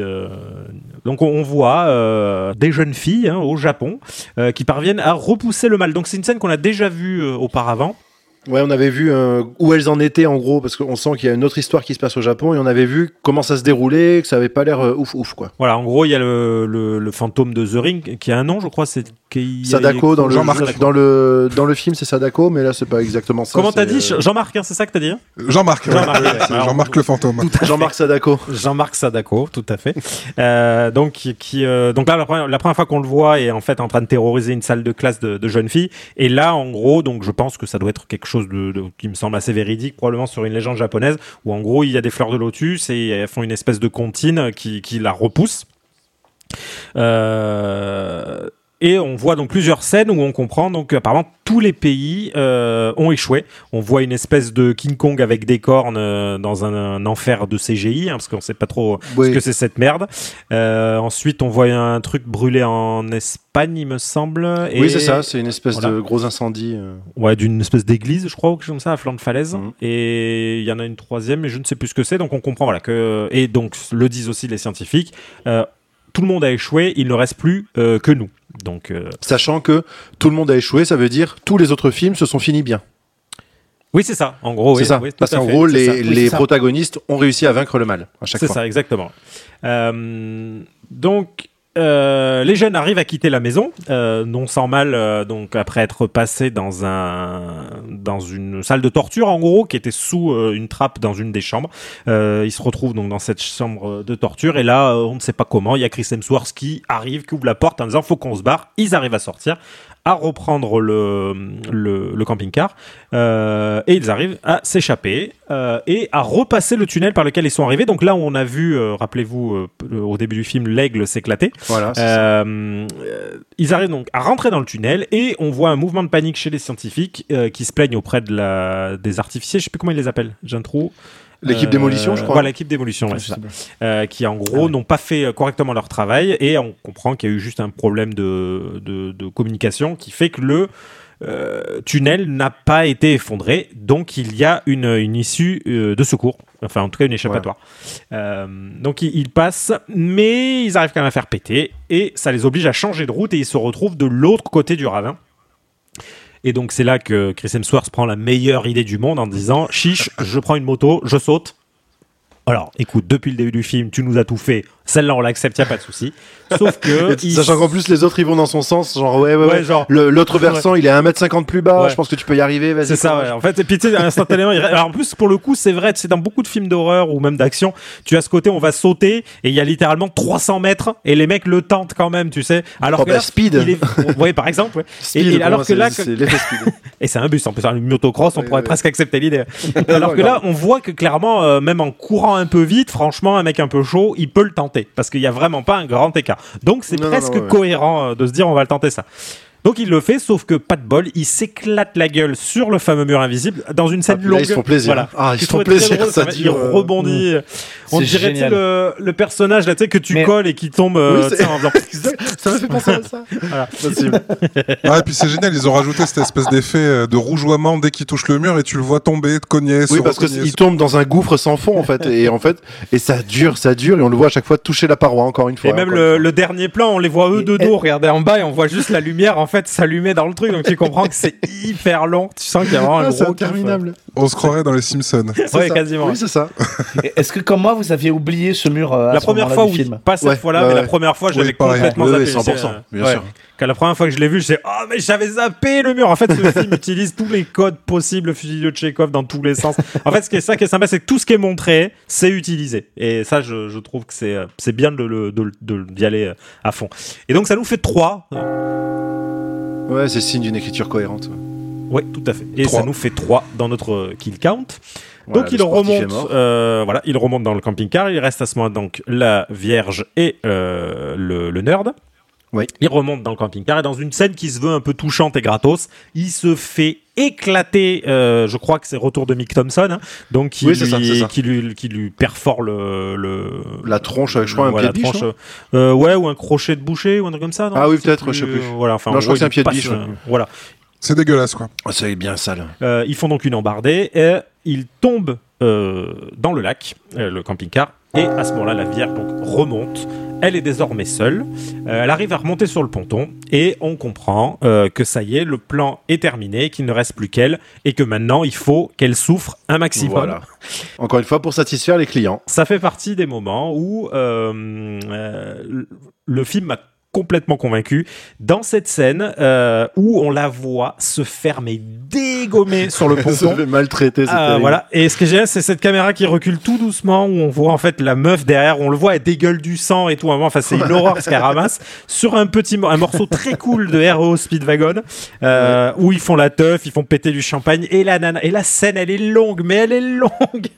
Et Et ce qui, ce est merveilleux, c'est que c'est qu'il y a, il y a quelqu'un qui dit euh, dans, dans le centre de contrôle euh, ah elle va mourir, elle va mourir, et euh, il y a un des scientifiques qui dit non non mais c'est pas grave, qu'elle meure ou pas on s'en fout. Du moment qu'elle souffre ça va. et donc du coup ouais c'est chouette, c'est super, elle va souffrir. Non, mais c'est ça. vraiment- Il y y, a ce parallèle. Pardon, excuse-moi, fini, vas-y, vas-y. Ce que je trouve génial, c'est ce que je voulais dire tout à l'heure, c'est que en fait je trouve cette personnage là et son, son son love interest, je les trouve mais particulièrement antipathiques. Mm. J'aime pas sa gueule, j'aime pas son développement et vraiment la voir se faire défoncer au piège à ours, mais ça fait du bien. ça fait du bien. Mais grave, De grave, grave. Et euh, et il y a vraiment dans cette scène, vous l'avez dit, hein, mais j'a- j'a- j'adore relever ce truc-là parce que c'est, je trouve ça incroyable de tout le monde qui fait sa petite teuf, tu vois, dans le dans le bureau des scientifiques. Il y en a, il y en a qui essaient, tu sens qu'il y en a, c'est des losers. Il y a le stagiaire là qui qui se plaint tout le temps. T'as le, le le gars d'un service qui essaie de brancher une meuf qui en a rien à foutre. Enfin, tu vois, c'est The Office le truc. Et sauf qu'en arrière-plan, t'as quasiment constamment les écrans vidéo qui la montrent l'autre en train de se faire mais savater la gueule allègrement et c'est incroyable cette scène. J'ai trouvé lunaire, c'est génial. L'autre qui est dans le final de vendredi 13 en fait. Oui, Ouais, complètement. Oui, surtout 100%. juste avant, en plus, il y a une petite euh, scène juste quand elle ressort du. Alors, euh, c'est plus ça, juste après cette scène où euh, on voit Mick Thompson sortir de l'eau, euh, vraiment façon euh, Jason Voorhees, euh, qui est en fait le truc absolument impossible à descendre, quoi que tu lui fasses. Euh, et là, pareil, euh, je trouve cette scène, elle a ce côté aussi, euh, encore une fois, qui utilise un vrai euh, trope de film d'horreur façon plutôt euh, euh, Rob Zombie, où euh, bah tu, en fait. Les seuls personnages qui t'intéressent finalement, ce sont ces scientifiques qui sont absolument immondes, hein, parce que c'est des mecs qui Ouais, sont en train ouais, de ouais, se gargariser de- du côté euh, du fait que la nana soit en train de se faire éclater, qu'elle souffre, et ça te place justement dans ce fait que le seul personnage qui t'intéresse finalement, ce sont les plus salauds finalement euh, du film. Donc, euh, je, je C'est ça, comme dans euh, The Devil's Reject de, de Exactement, voilà, qui tout à fait. Oui, ce- ce- ce- ce qui te place à- en fait à, dans la situ- dans la position de d'aimer les, les méchants. Et j'ai trouvé Oui. ça vraiment vraiment cool. Exactement. Ouais, du plaisir sale du film d'horreur finalement. Tout à fait. C'est ça. exactement. Et puis en plus, il y a cette espèce de doute qui est mis à un moment donné. Alors c'est plutôt dans le film, mais on l'a pas relevé. Je crois que c'est au moment de la première mort. Euh, on voit que je crois que c'est Richard Jenkins qui Non, fait une ouais. espèce de prière. Ah non, c'est l'autre. C'est l'autre. Qui ouais. fait une espèce de petite prière, euh, tout ça, et hum, ou alors c'est au moment de- du dernier mort, je sais plus. Je sais plus, ouais, Il mais fait- je vois la scène que tu ouais, dis, je hein. crois. Mais je crois que c'est au moment du dernier mort parce que c'est juste avant que la fête arrive parce que il fait une espèce de prière. euh, Genre, euh, bah, recueillez-les, et puis euh, Mm. voilà, en gros, c'est une espèce de lettre d'excuse, le truc, Mm. et ça se finit par T'es qui là? That's my jam Exactement. ce, ce mo- ce moment, ce petit moment de rédemption est complètement euh, Mm. coupé Oh. par, euh, par voilà, un ressort comique euh, complètement débile. ouais. Ouais, mais qui est pour le coup, encore une fois, pas inutile. Je trouve que même, tu vois, au final, dans n'importe quel film d'horreur ou, ou film d'action, ça aurait été un peu relou de casser ce genre de scène comme ça. Ou alors, il faudrait que ce soit bien fait. Et là, non, justement, ils, ils mettent vraiment les pieds dans le plat et, et ça marche parce que bah, le film, depuis le début, t'as appris que dès que tu vois un truc, c'est tellement assumé que ça rend Ouais. le, le truc rigolo, quoi. Et j'ai trouvé ça, Ouais, le- cette scène Tout vraiment, élément du film cool. fait partie d'un plan. Ouais. Mais Je, je, je sais pas dans quelle mesure Joss Whedon a été, euh, si c'est égal égal dans. Ah, mais ils l'ont écrit vraiment à quatre mains, donc oui, oui. Mais euh, ah ouais, voilà, mais c'est, moi je trouve que c'est typique de, de chez lui en fait. Il a, il a ce truc. Je sais pas si vous connaissez, vous devez connaître Oui. la série Firefly et, euh, et le film un peu série. B euh, Mhm. qui s'appelle Serenity. Que moi, je- c'est un petit kink un peu euh, Je coupable. pense pas que ce soit Euh, coupable. il, a, il a vraiment ce délire où les, où les personnages sont toujours déjà des archétypes du grand bourrin, euh, de, euh, de la femme autoritaire, machin, machin, machin. Et euh, il s'est vachement bien joué avec le fait que les personnages s'assument et ont leurs failles et tout. Ouais, c'est ouais. c'est d'enfer, quoi. Et je, je retrouve vachement ça dans ce film, quoi. Et du coup, c'est- cette dérision permanente. euh, Mais, mais j'ai- vu que, qu'il que- que- qu'il était réalisateur seconde équipe. Donc je pense qu'il y a ça. de fortes chances qu'il soit occupé chemin de toute la partie scientifique et plutôt Drew Goddard de la partie euh, film d'horreur. Je vois bien quelque chose Oh, comme je- ça. non, non, je crois que les rôles étaient assez partagés, mais c'était qu'il y avait. euh, typiquement chez les scientifiques, je crois qu'il a pas mal bossé Joss Whedon sur certaines scènes d'action à la fin, mais on va y revenir. Euh, voilà, je crois que c'est pour le pour le voilà la coordination de tout ça. Il fallait filmer beaucoup de trucs et ouais, je pense que souvent la seconde équipe s'en occupait. ouais. Euh, donc pendant cette fameuse fête, le, le téléphone rouge sonne. On a déjà eu deux trois références à un certain directeur, mais pour le moment on n'en sait pas plus. Voilà, on sait qu'apparemment ils ont un, un manager euh, un peu toxique, euh, s'il en est. Euh, donc le téléphone rouge sonne pendant la fête et on comprend euh, qu'il y a quelque chose dans le plan qui cloche. Euh, et là, meure. en même temps, euh, Deus Ex Machina, euh, absolument totalement inattendu. Pour le coup, je l'ai vraiment pas vu Ah venir ouais, celui-là. ouais. Euh, le nerd, en fait, il n'est pas mort. Il arrive et il arrive à sauver la Vierge. Qui est quand même improbable, hein, parce qu'elle a quand même vomi du sang. Je pense qu'elle est, elle est littéralement, euh, voilà, elle est cassée de, de bout en bout, machin. Oui, non, mais en fait, il, doit, ça- il doit lui rester deux trois os qui ça. n'ont rien eu. Voilà. Et, et c'est juste qu'en fait, elle est recouverte de ketchup, finalement, de son propre sang, visiblement, parce qu'elle est quand même recouverte de, de sang. Euh, Elle est, elle est vraiment devenue femme liébig. Hein, Voilà, c'est ça. C'est terrible. Et, euh, et mais donc il arrive à la sauver. Euh, donc il s'échappe. Elle a la réaction. Elle a, je pense, la phrase qu'on attend dans l'intégralité des films d'horreur. Il s'échappe et elle dit donc on va dans une tombe. T'es sûr? Voilà, dans un film avec des zombies, je trouve que c'est une très bonne réaction. Surtout vu ce qu'elle vient de se prendre, elle a encore la lucidité de se dire que c'est pas une bonne idée clairement d'aller là-dedans. Euh, mais comme je vous le rappelle, il est clairvoyant et en Eh oui. plus euh, il est ingénieur en ascenseur puisqu'il a réussi 100%. à hacker le système et à la faire pénétrer dans une espèce de boîte de monde charge. Euh, et donc là déjà j'ai trouvé cette scène géniale. La première fois que je l'ai vue Ouais. c'est génial parce que tu continues dans, dans, le, dans la spéculation mais tu as encore mille façons d'imaginer la fin à, à ce moment-là du film. Exactement, ouais. Et je trouvais ça vraiment cool à tout ce passage. Donc ils descendent euh, un peu dans- vers l'enfer hein, finalement, euh, où on voit donc toutes sortes de monstres. Le premier donc on voit un loup-garou, après euh, un, ce que je dirais être un poltergeist. Ensuite on voit Pinhead, mais qui est au lieu d'avoir des clous du coup euh, comme c'était c'est Pinhead sans la licence, quoi, Voilà, voilà exactement. Il, a- il- Ils- Ils ont des noms, ces personnages, je sais plus comment ça s'appelle, parce qu'il y en a plusieurs en fait des, euh, dans- chez Hellraiser. Et j'ai oublié. Les Cénobites. Les Célobites, exactement. Ça me permet juste de glisser un truc. Euh, en fait, voir euh, voir la cabine dans les bois m'a donné envie de, de savoir euh, qu'est-ce qui se passait au niveau de Hellraiser parce qu'ils en ont sorti quand même une dizaine jusqu'à présent. Oui, je crois, ouais. Et c'est une c'est une série qui de, de films qui est absolument à chier. Le premier était très moyen et tout ce qui suit est de plus en plus nul. Et ce qui est terrible dans Hellraiser, c'est que finalement le concept est absolument euh, génial et on a tous tous en tête la gueule de de Pinehead. Pinehead, ouais. Et j'ai vu justement, juste après, il y a eu un remake qui a été fait en 2022 par Hulu, euh, un équivalent Netflix américain qu'on n'a pas en France, et qui est absolument génial. C'est ce que j'avais attendu depuis toujours de Hellraiser. C'est violent, c'est noir, c'est sale, c'est détestable, c'est vraiment génial. C'est vraiment, c'est vraiment méchant, et c'est très très bien. J'a- J'avais plutôt un bon souvenir du premier parce que la, la- Oui, le design des personnages euh, complètement cauchemardesque Complètement, marche complètement. d'enfer quoi. C'est vraiment, euh, il y a un délire avec la peau retournée en permanence, il y a de la souffrance Oui, partout dans leur chair. C'est après c'est du euh, Clive Barker qui est euh, voilà qui est en fait qui est un film. euh, Enfin, c'est complètement sur le, le concept de sadomaso poussé à l'extrême en gros. euh. Mm. Alors je n'ai pas vu euh, personnellement, je n'en ai vu aucun parce que comme Non, je mais je te rappelle, conseille pas, en vrai, films d'horreur. Voilà. mais par contre, ça m'a beaucoup beaucoup beaucoup intéressé. Et donc j'ai lu euh, un peu sur Wikipédia tout ce qu'il y a autour. Et effectivement, le, le lore est ultra intéressant. Ça a l'air, ouais. Donc euh, effectivement, si c'est si c'est bien fait, ça peut être euh, ça peut être vraiment vraiment cool euh, parce que l'histoire est vraiment bien. Euh, J'arrive pas à le retrouver, mais pour info, je sais qu'il y a un, il a un nom euh, dans le film. Ils l'ont nommé. J'arrive pas à le retrouver. On le voit euh, à la fin dans le générique. Il a un nom. C'est euh, je sais plus quoi. euh, le Seigneur de l'amour violent. Il est probablement sur le tableau des créatures. hein. et il est particulièrement impressionnant. Cette scène est assez jolie. Ouais, ouais, ouais. Et Ouais, ouais, le- ouais. Où t'as la, la, Vierge qui est, qui est face à lui et lui le regarde avec ses yeux complètement noirs. Il y a quelque chose d'assez hypnotisant, c'est assez Et euh, ben justement, en plus, ouais, c'est ça. C'est euh, le, le film est tout le temps à fond. Euh, ça n'arrête pas, ça gueule, ça court, ça, ça pète dans tous les sens. Enfin, même s'il n'y a pas d'explosion. Et c'est le seul moment où lui, en fait, il est tellement euh, vi- violent par son style que, Oui. ben, en fait, il a, il a pas du tout besoin de parler. Tu sens que lui, on a on n'a pas envie qu'il pète la vitre, quoi. Vraiment pas. Ouais, voilà, lui, on veut Ah, qu'il reste clair. là où il est parce que c'est un cauchemar vivant.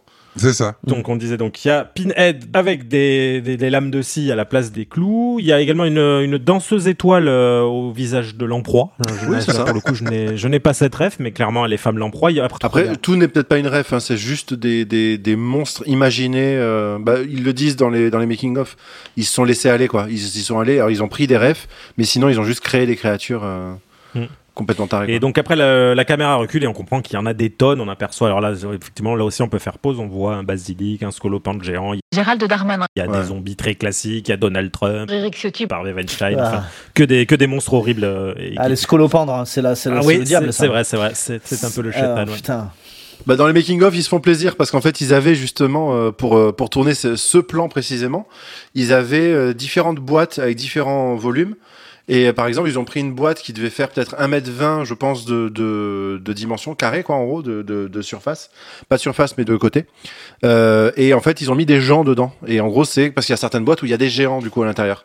Donc, du coup, voilà, c'est juste des gens normaux, filmés dans des boîtes un peu plus petites. Et il y avait une boîte beaucoup plus petite dans laquelle ils ont filmé justement des insectes. Donc, il y a Scolopendre. Je crois qu'il y a des trucs genre phase, mouvement religieuse ou comme ça. Mais du coup, comme tout est remis à l'échelle d'une boîte normale, les trucs sont monstrueux. Il y a une boîte avec Elisabeth Lévy dedans, c'est horrible. Ouais, ouais, ouais, l'enfer. Ouais, ouais, il me semble qu'elle est juste à côté de Donald Trump et ils essayent de se manger le visage. euh. Mais apparemment, ce serait un jeu sexuel. Il, a- il l'attrape après par là. Bon, Donc ils descendent euh, et ils arrivent. euh, donc ils sont ils, ils sont attendus par par des gardes. euh, donc, dans ce centre, il y a également des gardes. oui, il vaut mieux. Euh, donc ils sont échappés et ils finissent par arriver dans une salle des commandes et ils sont mis en joue par une douzaine de gardes. Et donc euh, c'est là qu'on arrive à la scène climax du film. Personnellement, j'adore. Euh, elle décide, elle dit en gros, vous voulez euh, du sang Eh ben voilà. Elle appuie sur un bouton, les portes s'ouvrent et là, c'est le festival de la viande, hein, j'ai envie de dire. Ça, c'est Euh, ouais, voilà, une pépite une absolue. abso- ouais. Elle est jouissive. Ouais, elle est exceptionnelle. C'est une scène où que t'as limite envie de te remettre en boucle pour Oui, avoir c'est les ça en fait. T'es content d'avoir suivi le film pour en arriver, pour qu'on t'offre ça en fait. Le film est ultra généreux dans ce qui, ce qui t'envoie dans la gueule à ce moment-là. Ah, c'est la fête de la tripe, quoi. C'est génial. Donc ça n'arrête pas. À chaque fois qu'une porte s'ouvre, ça repart. À l'impression qu'il y, y, a- il y a des gars qui arrivent qui reposent des gars. Ouais, c'est ça. Juste pour se faire crever et ça repart. À l'impression que ça ne va jamais s'arrêter. Et le plan final, là, vous voyez, euh, euh, quand on voit le, le résultat du massacre, je trouve ça incroyable, quoi. Quand t'as le sang qui jonche par Ouais, le plan est très cool. Le plan est très cool. Avec le petit, Et pardon, vas-y. le, le petit son de cloche de, Ouais. de l'ascenseur. Oui, c'est de très mauvais goût. Ouais, quand ça finit avec les trois zombies qui sont en train de finir de becter ce qui se passe là, avec un morceau qui tombe du plafond. Et, euh, et du coup, les accessoiristes, à un moment, ils parlaient de ça. Et ils disaient qu'ils avaient, je crois, balancé 830 litres de sang dans cette pièce. Projeté sur les murs, euh, tout ça. C'est incroyable, ça se voit, c'est incroyable. Et ils ont, euh, ils disaient aussi que toute créature qui était faisable sans image de synthèse a été, euh, a été faite en effet pratique. Et c'est hyper impressionnant de voir le travail des maquettistes et tout ça. C'est ouf à voir. C'est vraiment dingue. hein. Le loup-garou, c'est que de l'effet pratique. Le mec avec ses disques, ça se voit, mais c'est que de l'effet pratique. Même les gobelins qu'on voit avec leurs petites ailes, c'est de l'effet pratique, même s'il y a de l'animation en plus. Tout, est- enfin, c'est incroyable. Le serpent, évidemment, on est sur du full, euh, parce qu'il y a un serpent géant, mais une espèce de basilic, quoi, tu disais, et qui écartèle un gars. Enfin, c'est incroyable. Et euh, celui-là, par, contre, il est full CGI, mais, euh, mais sinon, non, non, c'est beaucoup, beaucoup d'effets pratiques et c'est ultra cool à l'écran, je trouve. Ça se voit. C'est un truc qui fait que le film est, est chouette en dehors de de leur manière de raconter l'histoire, c'est que certes ils font une, une sorte de film de film d'horreur série Z, mais ils le font bien. Ah oui, oui, oui. L'image est belle, c'est bien filmé, donc du coup tu peux, tu rentres pas dans un espèce de truc, euh, je sais pas euh, façon, euh, je sais pas Tarantino euh, avec un grain dégueulasse ou euh, ou filmé un peu avec le cul pour faire film de genre. Mm. Non, c'est quand même bien fait et c'est c'est fait proprement. Ouais, ouais, c'est vrai. Après j'aime beaucoup Tarantino. Hein, je... Oui, oui, tu t'étais pas en train de lancer Non, mais on a entendu, hein, c'est filmé avec le cul. Très bien, on va lui dire. Il sera ravi. voilà. Euh, et donc là, alors, pareil, là, c'est, euh, là c'est mon moment. J'ai complètement fondu et j'ai trouvé ce film vraiment génial. Je suis vraiment, voilà, on est en train de passer un très bon moment. Oui, et ça n'était pas Ah sans oui. me rappeler ce moment exquis qu'on avait passé tous les deux, Thibaut, euh, rappelle-toi, euh, où tu m'avais fait découvrir à l'époque euh, Piranha 3D, où tu m'avais Oh, oui. plus ou moins regardé, regardé le film parce que Oh. tu- toi tu l'avais déjà vu et tu savais ce qui allait se passer. Et donc bah j'ai retrouvé un peu voilà cette ce truc que tu as également dans Piranha 3D où finalement tu es assez content de voir tout le monde crever parce que c'est Ouais, quand même ouais, tout ouais, ça c'est Bah, c'est l'avantage de choisir Spring Break comme lieu de comme lieu d'événement, c'est que tu sais que tu vas détester tout Ouais, le et monde. puis c'est le gigantesque. Voilà, quoi. Oui, en plus, Vraiment. exactement. ouais. Et, euh, et j'ai trouvé voilà cette scène m'a rappelé un peu ça un peu ça un peu Un, un ça. peu bleu, ouais. Euh, un un peu pleu pleu ouais Euh, m'a rappelé ouais, donc ce, ce, ce festival de la viande euh, où Ah oui. euh, Ah oui, non, je me souviens la première fois là quand on avait vu euh, Piranha 3D où, où j'avais vraiment euh, des, de la nausée tellement ça devenait euh, au bout d'un moment c'est trop quoi et j'étais vraiment à- ah ouais et là bon ils y sont pas allés aussi loin mais Non, mais non. ça ça m'a rappelé ça et surtout ce qui est cool c'est que à ce moment-là le film prend vraiment tout son sens et ça devient en fait un gigantesque hommage où tu prends plaisir à mettre pause à essayer de voir tout ce que tu peux retrouver du- Exactement, du- des, ouais. des classiques ou pas de, de l'horreur que ce soit des classiques classiques ou des classiques de série B ou de série Z et là en fait le film tu comprends que non c'est c'est très cohérent d'avoir autant utilisé les clichés les, et les, euh, voilà, les archétypes de personnages, d'avoir tout poussé les curseurs à fond. Exactement. Pour, voilà, et, et je trouve que à ce moment-là, le film, tu comprends vraiment tout le sens de son écriture et, et c'est vraiment une très très bonne idée. Et il y a même une micro-référence, je sais pas si c'est vraiment une référence à ça ou si c'est juste moi qui ai envie d'interpréter ça en justement voyant des références à d'autres films. Il y a un moment, là, ça fait cette fameuse scène où tous les, les soldats, là, les gardes sont au milieu du hall et qui se font massacrer par tout ce qu'ils peuvent parce que les, les ascenseurs s'ouvrent. Il y a vers la- sur la gauche de l'écran, il y a une branche d'arbre géante qui chope un, qui chope un gars en fait, qui l'empale. Je me demande si c'est pas une référence à Evil Dead avec les arbres un peu, euh, les arbres un peu meurtriers, euh, Oui, probablement. ce ouais. genre de choses. je sais pas, ouais, je sais pas si c'est volontaire. D'ailleurs, euh, pour revenir à cette scène vite fait, c'est le, le climax du film, euh, et je parlais tout à l'heure de Buffy, typiquement, il y a une scène comme ça dans, dans une espèce de, sombre complexe militaire gouvernemental où il, où il recueille tous les monstres en fait euh, qui, euh, qui peuvent trouver, tous les vampires, tous les trucs, tous les machins, les poltergeists, machin. Et il y avait déjà Ah ouais, ça. on déjà et à un moment donné, évidemment, tout s'ouvre et c'est le gros bordel dans le complexe militaire, quoi, tu vois. Sauf que c'était fait avec un budget vraiment merdique et du coup c'était moche du cul, Ouais, mais tellement. on pas se on- les murs ouais. sont dirait du papier d'alu froissé. Enfin, c'était vraiment atroce, quoi. Et euh, voilà, donc c'est un petit parallèle euh, enchanté. Ouais. Mais il y avait déjà cette, cette idée de. euh, on sait qu'on a enfermé tout au milieu d'un seul endroit et bah, l'idée c'est que tout se, tout se barre quoi. Ouais, carrément. Mais je pense du coup ils se sont fait plaisir. Ils ont fait là, on va le faire. On va le faire bien. On va le faire à fond. Euh, donc les deux jeunes euh, restants, donc euh, on rappelle la Vierge et le Stoner, euh, ils arrivent à rencontrer euh, le directeur. Donc au fur et à mesure qu'ils s'échappent, qu'ils passent euh, donc d'abord euh, par l'arrière de, de la boucherie, hein, finalement, ils arrivent à s'échapper. Donc là en plus ça continue hein, toute cette scène où ils s'échappent, où euh, donc il y a une licorne, ce truc improbable, je Oui. trouve ça génial en fait. voilà, Ouais, de faire prendre une licorne pour la faire fumer un mec, euh, c'est extrêmement gratos. elle fait des allers-retours avec sa corne dans le beat d'un gars, c'est incroyable. avec euh, Pennywise aussi, une version extrêmement cheap Ouais. de Pennywise Ah ouais, aussi, 100%. voilà, qui, qui, se- qui, qui se fait flinguer, mais ça marche pas parce que c'est Pennywise. Et... C'est ça, c'est vraiment celle de, de Il est revenu et de Sam et le téléfilm à l'époque quoi. En fait, à partir de là, le film, ne, s'en- ne- ne- ne- jusqu'à ce que ça revienne un peu à l'explication finale, ils en sortent plus du tout à vraiment mettre des refs euh, partout et qui, pour le coup, si ça avait été mal fait, aurait juste été lourdingue. Mais là, comme Ouais. c'est hyper cohérent, en fait, ça, ça flatte en permanence. Oh putain, j'ai la ref, elle est vraiment drôle, c'est vraiment bien fait. en fait, ça devient vraiment une- une en- un enchaînement de refs qui est très très cool. Et donc ils finissent par arriver euh, dans une espèce de grande salle ronde, donc on comprend là où il y avait donc ces fameux re- Les fameuses figures qui se faisaient remplir de sang, ouais, les statuettes. et, euh, et donc, il tombe sur le directeur et qui d'autre que, pour le coup, l'inénarrable, je veux dire, l'incommensurable, euh, la divine Sigourney Weaver, Ah ouais. Devrait vrai. jouer dans tous les films du monde euh, parce que, voilà, elle a quand même. mais tu sais qu'en plus c'est marrant parce que ta, fa- ta façon de la présenter, c'est pratiquement exactement la même que Joss Whedon et Drew Goddard ont dans les bonus. Euh, pour, la, pour le dire, voilà, quand ils disent euh, il nous fallait une directrice pour un centre qui abrite toutes les créatures, en gros la directrice du monde des horreurs. Et voilà, il n'y avait pas 10 000 choix. Et quand on a consulté la liste, on s'est rendu compte qu'il n'y avait qu'un seul nom, c'était Sigourney Weaver, et on a pu l'avoir. Euh, quand elle arrive, en plus, c'est déjà, Bien dès qu'elle arrive, c'est la classe de dingue qu'elle a. Elle est divine. Et, divine. et ce qui est génial, c'est comment, en fait, avec ce côté très froid qu'elle arrive à avoir, elle leur explique par A plus B à quel point c'est important qu'ils meurent. Et en fait, quand elle l'explique, tu dis putain, mais oui, en fait, c'est hyper important qu'ils meurent. Allez-y, crevez. Génial. Mm. Ouais, c'est ça. Ouais, ouais, Et je trouve ça euh, vraiment génial. le- le- L'explication, en plus, c'est cool parce qu'au final, c'est un peu débile, mais euh, ça fonctionne le- pour le Oui, on n'en est plus là, quoi. Tu vois, il y a un truc. euh, Voilà. Et puis ça ramène la, la- la vieille, la vieille mythologie des grands anciens de, de Lovecraft, quoi. C'est c'est rigolo. Oui, c'est ça, voilà. Mm. Tout à fait. Euh, surtout qu'en plus, euh, qu'elle explique qu'en gros, à une époque, euh, sacrifier une vierge en haut d'un truc, c'était amplement suffisant, mais qu'en gros, Ils sont embourgeoisés, quoi.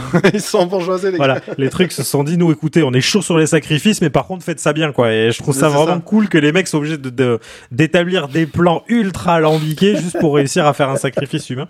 Et donc, elle explique effectivement, il y a un ordre. Donc, donc, si depuis le début on les appelle comme ça, c'est parce que c'est vraiment les noms qu'elle utilise. Le putain, la putain, pardon. Le sportif, l'intello, Mm. euh, le stoner, que je crois pas elle appelle comme ça, et Non, la vierge. Non, Ah bon c'est le délire. Le... Ouais, non, je sais plus. euh, Je sais bref. plus. euh, Dionysos, il y a une histoire de Dionysos ou quelque chose Ah comme ouais ça. Ouais, j'ai oublié de le noter. euh, je- voilà, en fait, il y, a- y a vraiment un, un truc. Et même ça, j'ai trouvé ça euh, euh, génial. C'est que quand elle explique, elle dit la Vierge et elle dit Vierge. et elle dit oui, ben on fait avec ce qu'on Ouais, a. on fait avec ce qu'on a. Qu'en fait, c'est le côté euh, génération perdue. Il y a 2000 ans, avoir des vierges, ça allait, mais clairement, en 2012, c'est mort, il y en a plus. Et je trouve ça même là, en fait, je trouve ça génial de jouer avec le truc. On leur, déjà, tu sais, il y a vraiment le côté. euh, on a expliqué aux anciens qu'on on va se gaver sur le spectacle. Par contre, on pourra pas avoir tout ce que vous avez demandé. oui, voilà. Tu sais, En fait, tu sens qu'il y a un rider. Les mecs, Ouais, c'est ça, c'est sont- exactement. J'allais. Il y a un rider. Les mecs, ils veulent 1000 M&M's bruns, du coca, une vierge. Mais bon, si elle l'est pas, ça passe quand Et même. la bouteille de planteur, elle est où ma bouteille de planteur, putain Exactement, c'est ça. Et l'important, c'est qu'elle souffre. Voilà. Bien sûr. Exactement, toujours. Et quand tu vois l'état dans lequel elle est, donc tu dis, c'est bon, cette étape-là, c'est bon. c'est Ouais. fait. Ouais, ouais, c'est bon, ça c'est fait. Euh, donc elle, elle se re- elle se retourne contre le stoner finalement en expliquant que finalement euh, bah, c'était euh, c'est peut-être mieux qu'il meure. J'ai pas trouvé le retournement utile. En soi après c'est cohérent, c'est juste histoire de détourner leur attention puisqu'au final elle se fait encore une fois éclatée par le loup-garou. Elle se fait littéralement manger la moitié de l'épaule. Ah ouais, ouais. Donc elle a envoyé euh, sur le côté.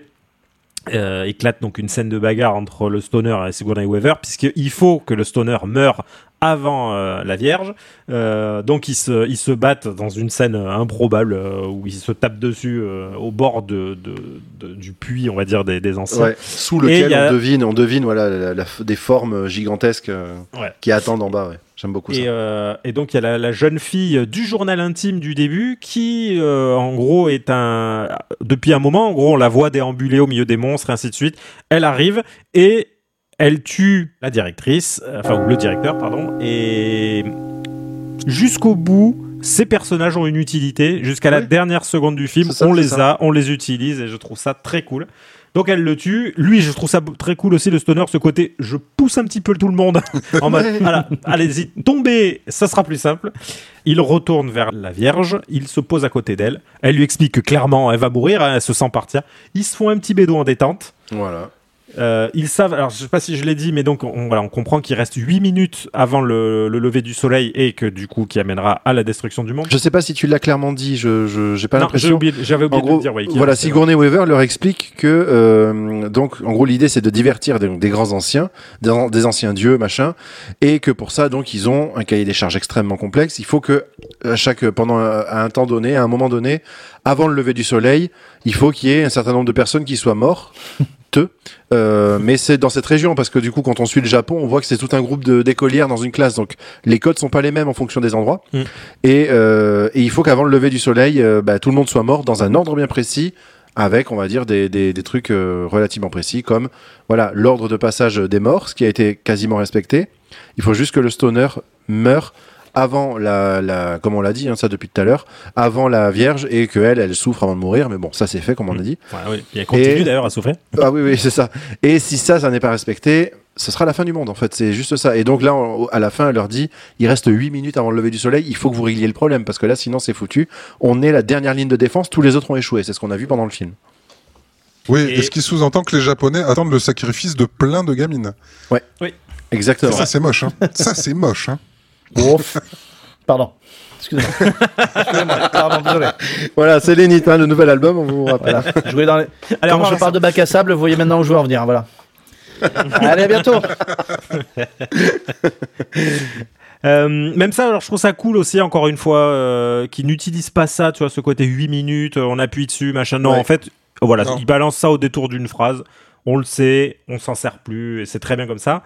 Et donc il se pose et il décide d'attendre patiemment le lever du soleil. Et je trouve ça génial, même c'est euh, juste avant le, le- le truc final, où elle lui dit c'est dommage, j'aurais bien aimé voir la tête qu'ils ont. Effectivement, tu te dis Ouais. qu'on en est tous là, et je trouve ça marrant euh, le, le fait que euh, effectivement on aimerait bien voir la gueule des, des grands anciens. Et c'est là qu'on voit donc la cabane euh, être transpercée par une, une gigantesque main. Ouais, une main, ouais, ouais, un bras. Euh, voilà, qui en gros, donc on comprend que le monde est détruit. On entend un morceau de Nine Inch Nails pour faire plaisir à Bertrand. Exactement. Et le film est terminé. Voilà. Ouais, c'est très classe comme fin. Ouais, ouais. Ouais, classe. euh, moi j'avais adoré cette fin, elle m'avait retourné parce que jusqu'au dernier moment je me suis dit euh, il va y avoir un twist et elle va le crever euh, juste avant la fin avant de se foutre en l'air et que genre ça se finirait comme ça sur une on va dire une, une bad ending de, de film d'horreur mais en fait non c'est encore mieux euh, Pas du tout. c'est assez c'est sur, euh, euh, sur bad ending. ah ouais là c'est la the ending quoi. ouais, à la, ce qu'aurait pu faire un John Carpenter euh, qui déteste que ses films finissent bien, ou Ouais, un, un Life que j'ai beaucoup aimé regarder Life. euh. Oh oui, Life, merveilleux. tu parles de ce rip-off d'Alien exactement, Ah c'est ce que tout le monde lui reproche, mais je trouve que c'est bien fait. Il y en a eu d'autres rip-off d'Alien. il est, il est bien fait je suis d'accord mais euh, ouais On lui, on lui reproche quoi, pardon? D'être un rip-off d'Alien. Bah pff, non. Non. Moi, moi, pour le coup, je trouve, mais ça n'empêche pas que j'aime beaucoup ce film. Oui, mais euh, oui, mais bien. disons qu'il a assez de personnalité pour euh, pour juste dire que c'est pas c'est pas juste une copie quoi. Ouais. Et puis à, à l'époque d'Alien Covenant, euh, franchement, euh, oui non non mais attention attention, attention on parle pas de moi j'en parlais encore aujourd'hui euh, avec euh, avec Audrey. Moi, je suis un défenseur de Prometheus. Pareil. Mais Covenant c'est caca boudin, du coup je me suis dit que Life, tu vois, c'était un bon bon compromis quoi. Donc euh, et vivement Alien 5 d'ailleurs. Ah ouais Oui, Je dis ça, j'ai un- ouais ouais ouais ouais, il y en a un qui est prévu, euh, qui est pas fait par Ridley Scott. c'est toujours Neil Blomkamp? Qui est supposé le faire? Ah non il est Ah non projet, non ouais. non, c'est pas du tout Neil Blomkamp. ouais ouais Ça fait longtemps qu'il a été écarté. Parle pas, il aurait dû faire Alien 5, ça aurait été merveilleux. Pom, pom. Bah il vient de sortir un film d'ailleurs. Euh, oui, il vient de faire Gran Turismo. Oui, Oui. tout à fait. tout Et à alors, fait. et alors, je n'en ai entendu que des bonnes critiques. Ok. Mais moi aussi, je ne comprends pas. Ah ouais Je comprends Non, pas ce ouais, film. J'en ai entendu que du Randall en parler qui en a dit bah, du bien, beaucoup Ah de bien. bah, tu vois, donc. euh, Bon après, euh, il, il s'est jamais vraiment complètement planté, hein, le petit, euh, le petit Neil. Non, non, non, non, moi j'aime beaucoup. hein. J'aime Mm, moi beaucoup aussi. son style. moi aussi, j'aime Y beaucoup. compris Chappie, qui est un peu plus euh, divisé. Oui, Chapi, très classe, Ouais. très classe. Même Elysium, moi, j'ai trouvé très bien. Je sais beaucoup, je beaucoup ne l'aiment pas. Chapitre compliqué, hein. Je trouve, moi, un peu. Mais moi, je Ah, suis pisse voilà, froid. il, a, il a divisé. Je ne l'ai pas vu, moi. Ah oui, déjà. Mais euh, je, je trouve qu'en fait, euh, il avait fait quoi District 8, je crois? Oh, tout à fait, ouais. Euh, Ni- Nine, pardon, que j'avais trouvé exceptionnel. Elysium, j'avais trouvé pas mal, mais un peu classique, mais cool, tu vois, quand même. Et, et Chappie, je trouve que, je sais pas. Mais je crois que c'est la présence de Dean Wood dedans qui me casse les noix. Ouais. Moi, il me dérange aussi. Ouais, ultra gangsta avec des flingues euh, ultra fuchsia, je sais pas, ouais, bof quoi. Ouais, Je crois ouais, qu'ils ouais. m'ont un peu gâché le Ouais, film ouais. parce qu'il y a des trucs intéressants dans la l'éveil du robot en lui-même quoi. Bref, on n'est pas sur c'est ça. on n'est pas c'est pas, pas maintenant. on, on peut en parler, on peut en parler, on peut en parler. Écoute, je vois le temps qui défile, il nous en reste C'est plein, donc euh, on peut parler un peu euh, cinéma. Oui, on, on peut faire comme si on était là pour ça. voilà. Je voudrais faire une petite remarque, je sais pas si on l'a dit durant ce petit podcast, mais ce qui est cool, là où ça aussi, ça, ça fait un petit contrepoint par rapport aux films d'horreur, c'est quand les films d'horreur classiques, euh, c'est la Vierge survit. La Vierge survit en permanence. C'est ça, c'est la fameuse Final Girl. euh, Tout le délire de la critique, le puritanisme américain, tout ça machin. Et euh, là, euh, on, le, hop, on bousille la Vierge, il faut qu'elle crève, quoi, tu vois. Allez, au revoir. Ouais, ouais, ouais, c'est ça. C'est Ouais. ça. Exactement. Dans le film Scream, ils en parlent euh, à Donf, quoi, tu vois, des codes de Bah, genre. Scream, euh, c'est- pour ça que ce film est du post-scream, hein, je rappelle. Euh, c'est parce que parce qu'il est il est là pour illustrer un genre tout en passant sa vie à le référencer et à le- l'analyser et tout ça quoi. Parce qu'au final, pour moi, la grande force de ce film, et je propose qu'on passe à nos avis respectifs en prenant la parole comme un gros sale. Euh, Donc, tu proposes qu'on passe à ton avis respectif, c'est ça Exactement, et, et on s'arrêtera juste après. Euh, non, non, mais en gros, je, je trouve que la grande force de ce film, évidemment, c'est sa narration, c'est le fait de, de nous surprendre en faisant tout pour ne jamais nous surprendre, en nous amenant que les trucs qu'on connaît, et, et du coup, ce faisant, en donnant un vrai lore à l'univers du film d'horreur. C'est-à-dire que, comme tout le, le cinéma d'horreur est référencé dans le film, on comprend que tout pourrait faire partie Ah, d'un gigantesque tout. ouais. d'un gigantesque, ouais, comme d'un univers presque partagé, mais sauf que c'est juste un truc orchestré par ce, ce centre scientifique. On peut se dire que tous les films d'horreur ont été orchestrés par ces gars-là. Et juste cette idée-là, cette espèce de mise en abîme, me plaît vachement. Parce qu'on peut se dire, euh, putain, qu'en fait, que tous les, tous les monstres, les grands monstres sacrés du cinéma, euh, littéralement en l'occurrence, euh, peuvent être sortis de leur labo et je trouve ça trop bien comme idée, quoi. Je, je, ouais. J'adore le fait que ça connecte le Je tout. trouve ça pas mal aussi. Et il y a un petit truc qui me vient de me popper, après je vous laisse tranquille parce que je sais que je prends pas mal la parole quand même. Euh, Tu as parlé à peu près 2 minutes 30, C'est- c'est Mathieu. vrai. donc, euh, bon bah alors euh, là, euh, laissez-moi Ouais, parler. ouais. Voilà, s'il vous plaît. Il y a un truc un peu irréel. Dès qu'ils arrivent vers le chalet, je trouve que la réalisation change un peu. Et il y a un petit côté, euh, on voit le côté un peu artificiel d'un plateau de cinéma en fait. Vous, vous voyez ce que je veux dire? Ouais. La cabane, elle, elle fait pas vraie cabane dans les bois. Il y a un côté de ça c'est bizarre, le bois il est chelou, euh, on dirait qu'il est faussement vieilli et tout, ce qui est vraiment le cas, tu vois, mais, mais du coup c'est marrant, euh, je, sais pas si vous avez senti ça, moi j'ai senti le, le petit... Dès qu'on arrive de cette cabane, tout fait faux quoi. toute la toute la scène dans la forêt Ouais. euh, justement au moment de la scène de Grave. sexe euh, il y a vraiment euh, en fait elle fait euh, on dirait une truc à la- un, un décor de Disney tu sais euh, ça fait vraiment décor de studio ouais. Je me suis fait la remarque en le regardant qu'on se croirait dans Légende de Ridley Scott. oui aussi ouais ouais tout à fait ouais Ouais, ça fait forêt enchantée quasiment. ouais. hum, c'est vrai, c'est vrai. Et euh, et il y a plein de trucs en fait où tu as ce sentiment presque justement vu qu'il y a ce ce, ce mur high tech tu sais que presque ils sont sous une espèce de dôme euh, une espèce de de Center Ouais. Parks mais de l'horreur Ouais. tu sais et t'as vraiment ce truc t'as l'impression que, que tout est artificiel que limite ils regardent le ciel et que c'est eux qui décident de la couleur du ciel qui vont décider de de l'illumination ou l'illuminement ou je sais pas comment on dit du soleil ou Comme dans ce euh, film avec Jim Carrey là. Le Truman Show Euh, Truman Show. ouais. Voilà, le Truman Show évidemment. Ah hein, oui. Et d'ailleurs, c'est tant qu'on est là, parce que nous, on a fait un épisode euh, où on, on parlait un peu de, de nos goûts et ainsi de suite. Ouais. On le fait rapido. Ouais, grave. bonne Mathieu, bah, je me dis, alors, je les ai pas du tout gardé les questions, je les ai pas sous les yeux, donc je vais le faire comme ça vient. Mais ah, ben, si tu arrives à les retrouver, tant mieux. Mais moi, je vais le tenter à la salaud. Mathieu, est-ce que tu peux nous dire euh, qu'est-ce qui a euh, déclenché chez toi l'amour du cinéma, si est qui est l'amour Ah, du cinéma? chez alors, euh, en quelques mots, euh, je voudrais dire, euh, euh, pardon. L'amour du cinéma, je pense que c'est des trucs hyper basiques, genre Star Wars, typiquement, tu vois. La, la, évidemment, la vieille trilogie. T'es pas le seul dans l'équipe. Ouais, ouais, ouais, c'est pour ça. La, la- la bien vieille trilogie, euh, ouais, ça a été hyper marquant. Euh, Alien 1 aussi, le premier Alien, vachement. Je l'ai regardé à un âge indu et ça m'a vachement marqué. On a tous, euh, on a tous vu beaucoup trop de films, euh, pas de notre âge, euh, bien avant euh, notre âge. Moi, je pense que le premier Alien, je devais avoir 10 ans quand je l'ai Ouais, vu. pareil. Et Mais, mais pareil, les dents de la mer, je l'ai vu bien trop jeune, ça m'a traumatisé pareil. de l'océan. Ouais, moi, non, mais même des toilettes. moi. Ça me faisait peur quand j'étais petit d'aller aux chiottes. J'avais peur qu'il y ait un requin dans l'eau. Oh, énorme! Euh, ça s'est vu. Je vous parlais tout à l'heure d'Hellraiser, je pense que le premier, je devais avoir 10 ans quand je l'ai vu. Ah ouais, pas mal. Et il m'a terrorisé. Ah bah, ouais. C'est pour ça que depuis, tu es très BDSM euh, depuis. Ouais, tout à fait. ça déclenche. Retire ses clous, je t'ai déjà dit, je t'ai déjà dit, faut. Enlève-les de là. ça va sentir. Et euh, non, mais en fait, le truc, c'est qu'il y a, il y a cette réflexion un peu à la con, je sais, mais de. On a, j'ai l'impression qu'on a tous grandi en matant trop tôt des films qu'on nous avait dit de pas regarder. Ouais. Et je suis tellement reconnaissant de ça que je regrette. J'ai tendance toujours à être celui qui a envie de montrer Alien à mes, nie- à mes neveux et nièces, qui est celui qui a envie de montrer euh, les films de monstres avec lesquels j'ai grandi, parce que je me dis, ça a laissé une marque indélébile, mais putain, j'en suis tellement reconnaissant. Ça, enfin, on, on l'a tous dit autour de cette table quasiment, cette table euh, théorique. Hein. Euh, Cette table de 400 km. Voilà, exactement.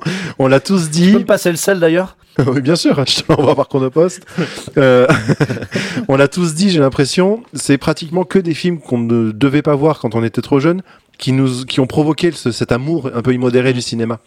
Et Ouais. c'est c'est quand même fou parce que je me dis. euh, ouais, en fait, je me dis, c'est presque dommage de hum, d'être ultra vigilant sur ce que nos enfants consomment, même si ça se comprend, bien entendu. Mais parce que je me dis, moi, je suis content d'être passé entre les mailles du filet. Et, et en même temps, si c'était pas aussi interdit, ce serait pas aussi savoureux.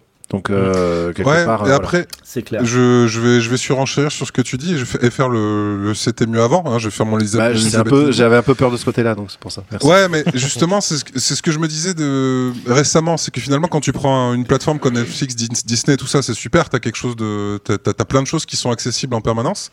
Mais le problème, c'est que nous, plus jeunes, on avait les vidéoclubs, on avait les films qu'on enregistrait à la télé, et donc du coup, on avait un choix éditorial qui, qui Mhm. nous était proposé. On avait les films interdits, donc on se louait, euh, on se louait son petit film d'horreur, on se voyait Peur bleue, beaucoup trop jeune, ou, euh, ou Les Dents de la Mer, ou euh, tous les films que vous avez cités. Et le problème, c'est qu'avec des plateformes comme Netflix ou d'autres choses, j'ai l'impression qu'il n'y a plus d'éditorialisation. Donc, je sais pas si l'explosion des plateformes ne fait pas qu'il n'y a pas un commun, en fait. Parce que nous, on a tous vu euh, Alien euh, relativement jeune, on a tous vu Les Dents de la Mer et autres. Et je me demande s'il n'y a pas une perte de commun à cause des, à cause des plateformes et de cette découverte euh, avec le contrôle parental qui fait que, malheureusement, on ne peut pas voir un film qu'on ne devrait pas. Après, la seule manière de gruger maintenant, c'est au lieu d'aller dans le profil jeunesse, aller dans le profil des parents, ouh, et aller regarder un film. C'est ça. Ou alors avoir Disney Plus. Et... Bah Très, ouais. belle, as- très belle astuce. Faites-le par pitié, les enfants. Le, le curseur est différent en fait. euh, Oui. Moi, c'est ce que je. Enfin, moi, je parle du coup euh, du fait que j'ai ma fille euh, qui, a, sûr. qui a maintenant, euh, voilà, et elle a son, elle a, elle a, elle a 14 ans et hum, elle regarde des trucs qui sont pour son âge et que euh, là, tu vois, par exemple, elle, elle m'a fait regarder la saison 4 de Stranger Things. Je l'ai regardé avec elle et c'est extrêmement violent. Il y a des scènes vraiment, elles sont très violentes et euh, alors c'est pas choquant ou autre et ça l'a pas choqué outre mesure mais c'est clairement elle le profil bon même si c'est euh, je crois moins, moins de 16 ans parce que du, en plus du coup Netflix a quand même tendance à un peu euh, surévaluer euh, le, le le, le rated Ouais. Euh, mais euh, c'est ça en fait. Où est le curseur? Nous on avait un truc qui était très défini où tu avais les blockbusters les films un peu plus intimistes entre parenthèses comme un film comme Alien ou autre qui ne sont pas des blockbusters en, en tout cas en leur temps.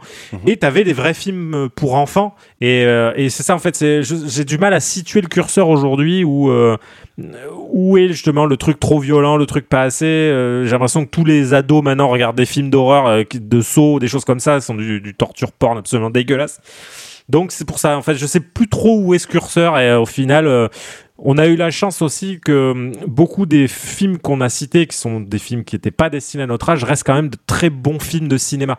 Et au final, ils nous ont, ils ont jamais joué sur le, côté très sanguinolent, le côté violent, ou, ou en tout cas, ils le faisaient de manière très maîtrisée, ce qui n'est peut-être plus le cas aujourd'hui, justement à cause des plateformes. Pour moi, c'est plutôt ce côté euh, production à la chaîne, où en fait, tu manges beaucoup, mais tu digères peu. Euh, contrairement à nous, en fait, justement, on mangeait peu, mais on digérait beaucoup. Hmm. Et, euh, et je pense que c'est c'est un peu la grosse différence euh, entre, entre ces deux époques-là. Qui n'est pas un mal non plus, parce que ça amène, ça amène justement beaucoup de choses et ça permet à beaucoup Bah, de ça, gens ouais, qui n'auraient pas eu la chance à l'époque euh, de faire quelque chose, de, de, de montrer ce qu'ils étaient capables de faire. Et on espère que ce sera bientôt le cas de Thibaut. Mais euh, voilà, ça permet de, de, donner la chance à ceux qui, ne- entre parenthèses, ne, ne devraient pas l'avoir ou n'arriveraient pas à, à accéder à autant. Quoi. Et je trouve que c'est un, un plus pour, pour le coup, de découvrir des gens. C'est ça, moi je me dis toujours qu'un changement de paradigme comme ça, donc ce que tu exprimais, quoi, c'est-à-dire que maintenant euh, l'immense profusion, etc., ça va apporter autre chose. Moi je suis, assez- je suis toujours maintenant curieux de voir ce qu'une nouvelle tendance que moi j'ai pas connue euh, à mon époque va pouvoir amener, parce que dans Oui, tous les cas ça sûr. va amener quelque chose en fait. Et je suis très curieux de voir, ce- même d'essayer d'imaginer hein, comme un jeu mental euh, ce que ça va pouvoir apporter. Peut-être justement une surdigestion, tu vois, c'est c'est peut-être une lignée de films de post-horreur, tu vois, de euh, on a digéré tout, tout, tout. Il y a déjà pas mal de films comme ça, La cabane dans les bois, c'est un peu un exemple de, de un proto-exemple de ça en fait. De on a digéré toutes nos références de quand on était jeune, et maintenant on est capable de de- d'en sortir. Mm. Une, une espèce de moelle un peu substantifique et de, de créer autour quoi. Mais du coup, je pense que ça n'est que les prémices de ce que peut-être les prochaines générations, dans différents genres, vont pouvoir nous proposer. Et je trouve ça hyper intéressant. J'ai fait un article euh, hier euh, qui était hy- hyper intéressant où il disait que c'était la première fois depuis 2011 ou 2012 que les trois films de l'année n'étaient pas des films issus d'une franchise. Où il disait qu'effectivement putain. il y avait peut-être vraiment une lassitude du public. Tout le monde l'a dit et je pense que c'est vrai, c'est Marvel qui a sauvé le cinéma littéralement en sortie du confinement. Tout ce qui marchait, c'était ça. Les gens avaient juste besoin de voir un truc qui les rendait débiles. Euh, Moi le premier, hein. mais Ouais, euh, juste l'envie de se vider la tête et de s'en prendre un peu plein la tête euh, visuellement et avec des histoires qui valaient ce qu'elles valaient, mais au moins visuellement on s'en prenait plein la tête. Et j'ai un peu l'impression que ça arrive peut-être à bout. Et, et justement, euh, là, apparemment, alors je, ne sais plus euh, lesquels, mais là, ils annonçaient, par exemple, apparemment, il y a un film avec Emma Stone qui sort l'année prochaine, qui est une espèce de ré- réécriture de, de Frankenstein, euh, qui s'annonce comme le gros blockbuster de l'année. Et, euh, et, et ce n'est pas du tout une franchise, je ne me souviens plus du nom du film, je peux vous le retrouver, qui apparemment est annoncé un petit peu comme une espèce de film d'auteur un peu euh, érotique dans un univers de Marie Shelley. Et euh, apparemment, le voilà, c'est très bizarre comme idée, mais il disait que le, le, ça le paraît film pas apparemment. ça me paraît pas absurde, je trouve. Ouais. Et, euh, et j'ai vu plusieurs fois la bande-annonce. Euh, Pauvre créature, ça s'appelle. Ok. Et euh, voilà, quand on regarde en fait les- ce qui est annoncé, effectivement, on voit bien que Marvel commence à battre un peu de l'aile. Euh, D'ici, ils sont au fond du gouffre. Oh, putain. Et effectivement, j'ai bien l'impression que, que bah, effectivement, ça, on va peut-être arriver, à- arriver à autre chose.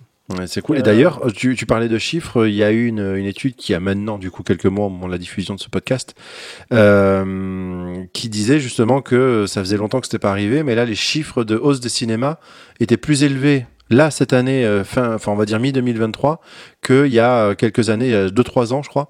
Et euh, il y a une, on, a vraiment constaté là dernièrement un vrai regain de- de- d'efficacité et d'attention pour les salles de cinéma évidemment, ça fait très plaisir parce que ça reste quand même un truc inimitable. Même, c'est plus que ça, c'est qu'en en août, on a battu le record de fréquentation de. Enfin, en- je sais pas si c'est dans le monde entier, mais en tout cas en France, on a battu le record de fréquentation pour le mois d'août. Ok. Eh ben, Qui voilà. est un, mois, un mois chargé en général. Ah bah oui, c'est les blockbusters de l'été, c'est là. Exactement. Ouais. Et merci, merci en pour continuer- trouble. Euh, oui, tout à fait. Même si, à vrai dire, j'irais Euh. j'irais au cinéma, cinéma un peu plus souvent si la place n'était pas si chère quand même. Non, oui, Euh, c'est ça, ce c'était. sera l'éternel en débat, ouais, j'avoue. euh, Ouais, ouais, mais bon. Ça. Euh, tu l'as vu d'ailleurs, Thibaut, euh, toi, avec ton abonnement euh, illimité euh, en eau très trouble? Mais en fait, en ce moment, j'ai un vrai souci. Euh, Bon, Mhm. je vais répondre à ta question. Non, hein, parce que j'ai vu en eau trouble et que malgré mon, mon clientélisme absolu, euh, j'ai pas réussi euh, en, en trouble. J'ai j'ai un très bon ami. On a un très bon ami euh, qui s'appelle euh, Michael, hein, pour ceux qui sauront, qui lui a vachement aimé. Justement, il, il a, il a pu euh, prendre le parti de. de d'être parfaitement conscient de ce qu'était le film et, euh, et du coup apprécier la formule comme je peux le faire avec un 2012 euh, voilà c'est vraiment la même chose le même rapport au film et du coup, je pense qu'il se régalerait devant le, devant le nouveau, même si donc je ne l'ai pas vu. Et ouais, je sais pas ce que j'ai. J'ai un souci en ce moment. Je vais pas au ciné. J'ai pas encore vu ok. euh, certains gros blockbusters de l'été et compagnie. Je les ai ratés. Donc bon, bah voilà. Je, il va falloir que je me remette un petit coup de pied au cul juste pour me bouger et aller me réenfermer dans une salle. Ça me faire du bien. Et Mathieu, pour, pour terminer, ton film préféré de ta vie? Est-ce que tu saurais me Ah, dire la question de préféré piège. Euh, C'est dur, c'est dur. Ah, et t'as t'as écouté l'épi- l'épisode 0 et tu t'es pas dit Ah, moi c'est ça si, si, si, si, j'y ai pensé. J'y ai pensé, mais j'en ai que. J'en ai, ouais, j'en- j'en ai, j'en ai trois, moi, tu qui me Ah, bah, tête. Bah, trois. prend trois, les on C'est le les jeu, trois. c'est le jeu. Le premier, mais c'est euh, c'est, euh, Bienvenue à Gataka. Oh Ah qui est, dans notre, dans, qui est dans notre liste. Hein. Alors peut-être Oh. qu'un jour il viendra. On Génial. t'invitera. Si un jour on Non, le fait, on ouais. t'invitera. C'est promis. Je pourrais faire oui, oui, comme ça. Je. Ça, Non, mais je, je j'adore, pense que ça, euh, ça va être un épisode horrible où on fera tous. Ah, Ah, c'est nul ce film. Là, là, là, là. Euh, C'est pas possible ça. mais même si le film, euh, avec le recul, quand je l'ai revu, il, a- il, est, il prend quand même vachement son temps. Il pourrait être un petit peu euh, Ah, est... plan-plan, tu vois. C'est pas du spectacle, euh, du grand spectacle, mais euh, il y a un truc, il y a la BO qui est incroyable. Ouais. Il y a Le le, thème. le- le jeu- le thème est Le thème, évidemment il est fou. fou. hein. Je suis un grand fan de films d'anticipation de manière générale. hein. Bah, celui-là, il est quand même- c'est vrai que je c'est- les il fait bouffe, référence, Même les hein. plus mauvais. Il y en a. J'ai un kink euh, de films d'anticipation. Euh, qui en fait est dégueulasse mais que moi je trouve bien même si je sais qu'il est nul c'est Equilibrium par exemple tu vois Ah, J'adore ce film. J'adore ce ouais film. mais il est il est naze en vrai quoi tu Il vois. aurait pu être bien. Il y a- Il aurait il y a- pu être bien. c'est ça et, Avec et- beaucoup et de en fait budget, je l'adore oui. et en fait je l'adore je le kiffe quoi tu vois bon bref en repompant moins Matrix. Et alors juste, tout à Ouais, l'heure, tu ça. nous parlais de... Ouais, bah c'était l'époque. Tu nous parlais de Truman Show. Et fun fact, du Ouais. coup, Truman Show a été réalisé par Andrew Nicole, qui a également réalisé Bienvenue à Gataka. oh Voilà, c'est comme beau quoi, tout- Tous les tout morceaux se recollent. Bien joué, docteur Bobine. Colonne des Cusco. Ah non, c'est pas ça. C'est dans, si, c'est dans Cusco qui a un truc comme ça. Bref. Et euh, le deuxième film qui me vient, moi, c'est euh, Le voyage de Chihiro. On est sur un, Oh. sur un Ah, classique. putain, Bertrand avait cité euh, Princesse Mononoke, si. je Oui, c'est pour ça j'ai fait. euh, Hum, je vais aimer cet homme. Euh, sûr. Mais le, le voyage de Chihiro a ce petit pouvoir de me faire euh, chialer, tu vois, me faire verser ma petite euh, larmichette. euh. Hmm, il a, Il y a un truc hyper nostalgique dans ce cinéma qui me rend, euh, qui me rend euh, vraiment à fleur de peau, quoi. Et euh, le dernier, c'est euh, Little Miss Sunshine que je Ah oui, excellent choix. extraordinaire. Ouais. Je- je- pourtant, il est, euh, enfin, je sais pas, tout est dramatique dans ce film, mais en fait, c'est drôle, quoi. C'est, enfin, tu sais, c'est léger, quoi. est- ouais, C'est du dramatique traité avec tellement d'amour et de bienveillance, je trouve. C'est ça. euh, c'est- il est très très beau ce film. Vraiment. Il y a pas mal de tendresse. Voilà, c'est ça le mot que je cherchais. C'est ça. C'est hyper tendre. Ouais, c'est hyper grave, je tendre. suis tout à fait d'accord. Très bon choix. Et une BO qui est à se taper le cul par terre. On est béo. Une BO. Ah ou pas BO. Alors, histoire d'éviter les commentaires désagréables euh, de, de probablement une personne et demie, alors il n'a pas réalisé, euh, Andrew Nicole, il n'a Ah. pas réalisé Truman Show, il a écrit Truman Show. D'accord, ok, ok, ok, bon, ça va, ça va. Euh, T'es un, t'es un enculé, Ça compte. c'est pas ça, voilà. Non, mais ça compte, ça compte. On les entendait déjà. Oui, voilà, on les entendait, ils, ont- ils ont des pelles et des fourches. De... Oui, des pelles. Je sais pas ce qu'ils vont en faire. Ils mettent le feu à leur pelle comme ça. Messieurs, je ne sais pas si vous entendez cette petite musique qui revient, on l'a déjà écouté tout à l'heure. Putain, oui. Une nouvelle fois, je le rappelle, euh, le morceau. on les entend pas, c'est. Non, non, il y a- On les a- Le morceau euh, Soundboxes, tiré de l'album du même nom de Ouais. Sélénite, avec notre ami Mathieu, qui est donc juste là. Album qui est sorti le 22 septembre euh, 2023. Il est dispo à peu près partout, hein, je pense là où c'est écoutable. Donc euh, techniquement, euh, en, en CD, en Principalement en cassette. numérique. Est-ce qu'il est, en- Ouais. est pas en cassette en CD? Euh, pas en cassette, il, il est sorti, il est sorti en CD. Et Ouais. euh, en janvier, j'ai une version euh, vinyle qui sort. Et là, je, suis un peu- Oh je ne suis pas peu fier. C'est mon petit là- caprice. Eh bien écoute, je sache que peut-être que je, peut-être que je, je l'obtiendrai. Parce que j'aime les vinyles. Et est-ce que pour le mois, là, du coup, qui vient, t'as des dates ou pas? C'est trop tôt pour le dire. Pour le mois qui vient, j'ai le. Il sort le 1er novembre, le, le demain, du coup. Demain, je joue à la Luna Negra de Bayonne. Voilà, Oh exactement. D'accord. Eh bien, écoute.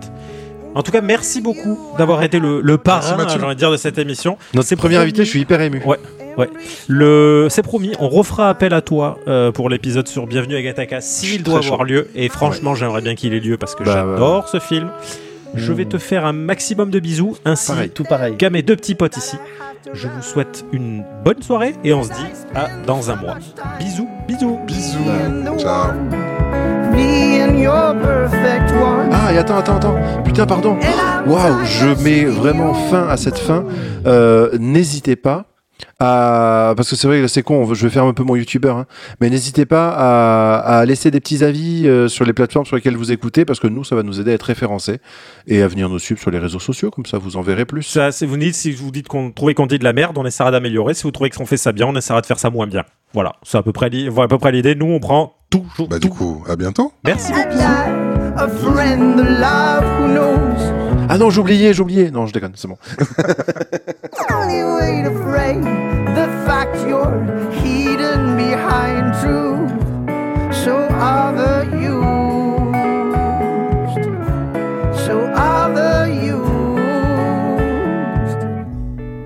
don't wanna drown myself in those.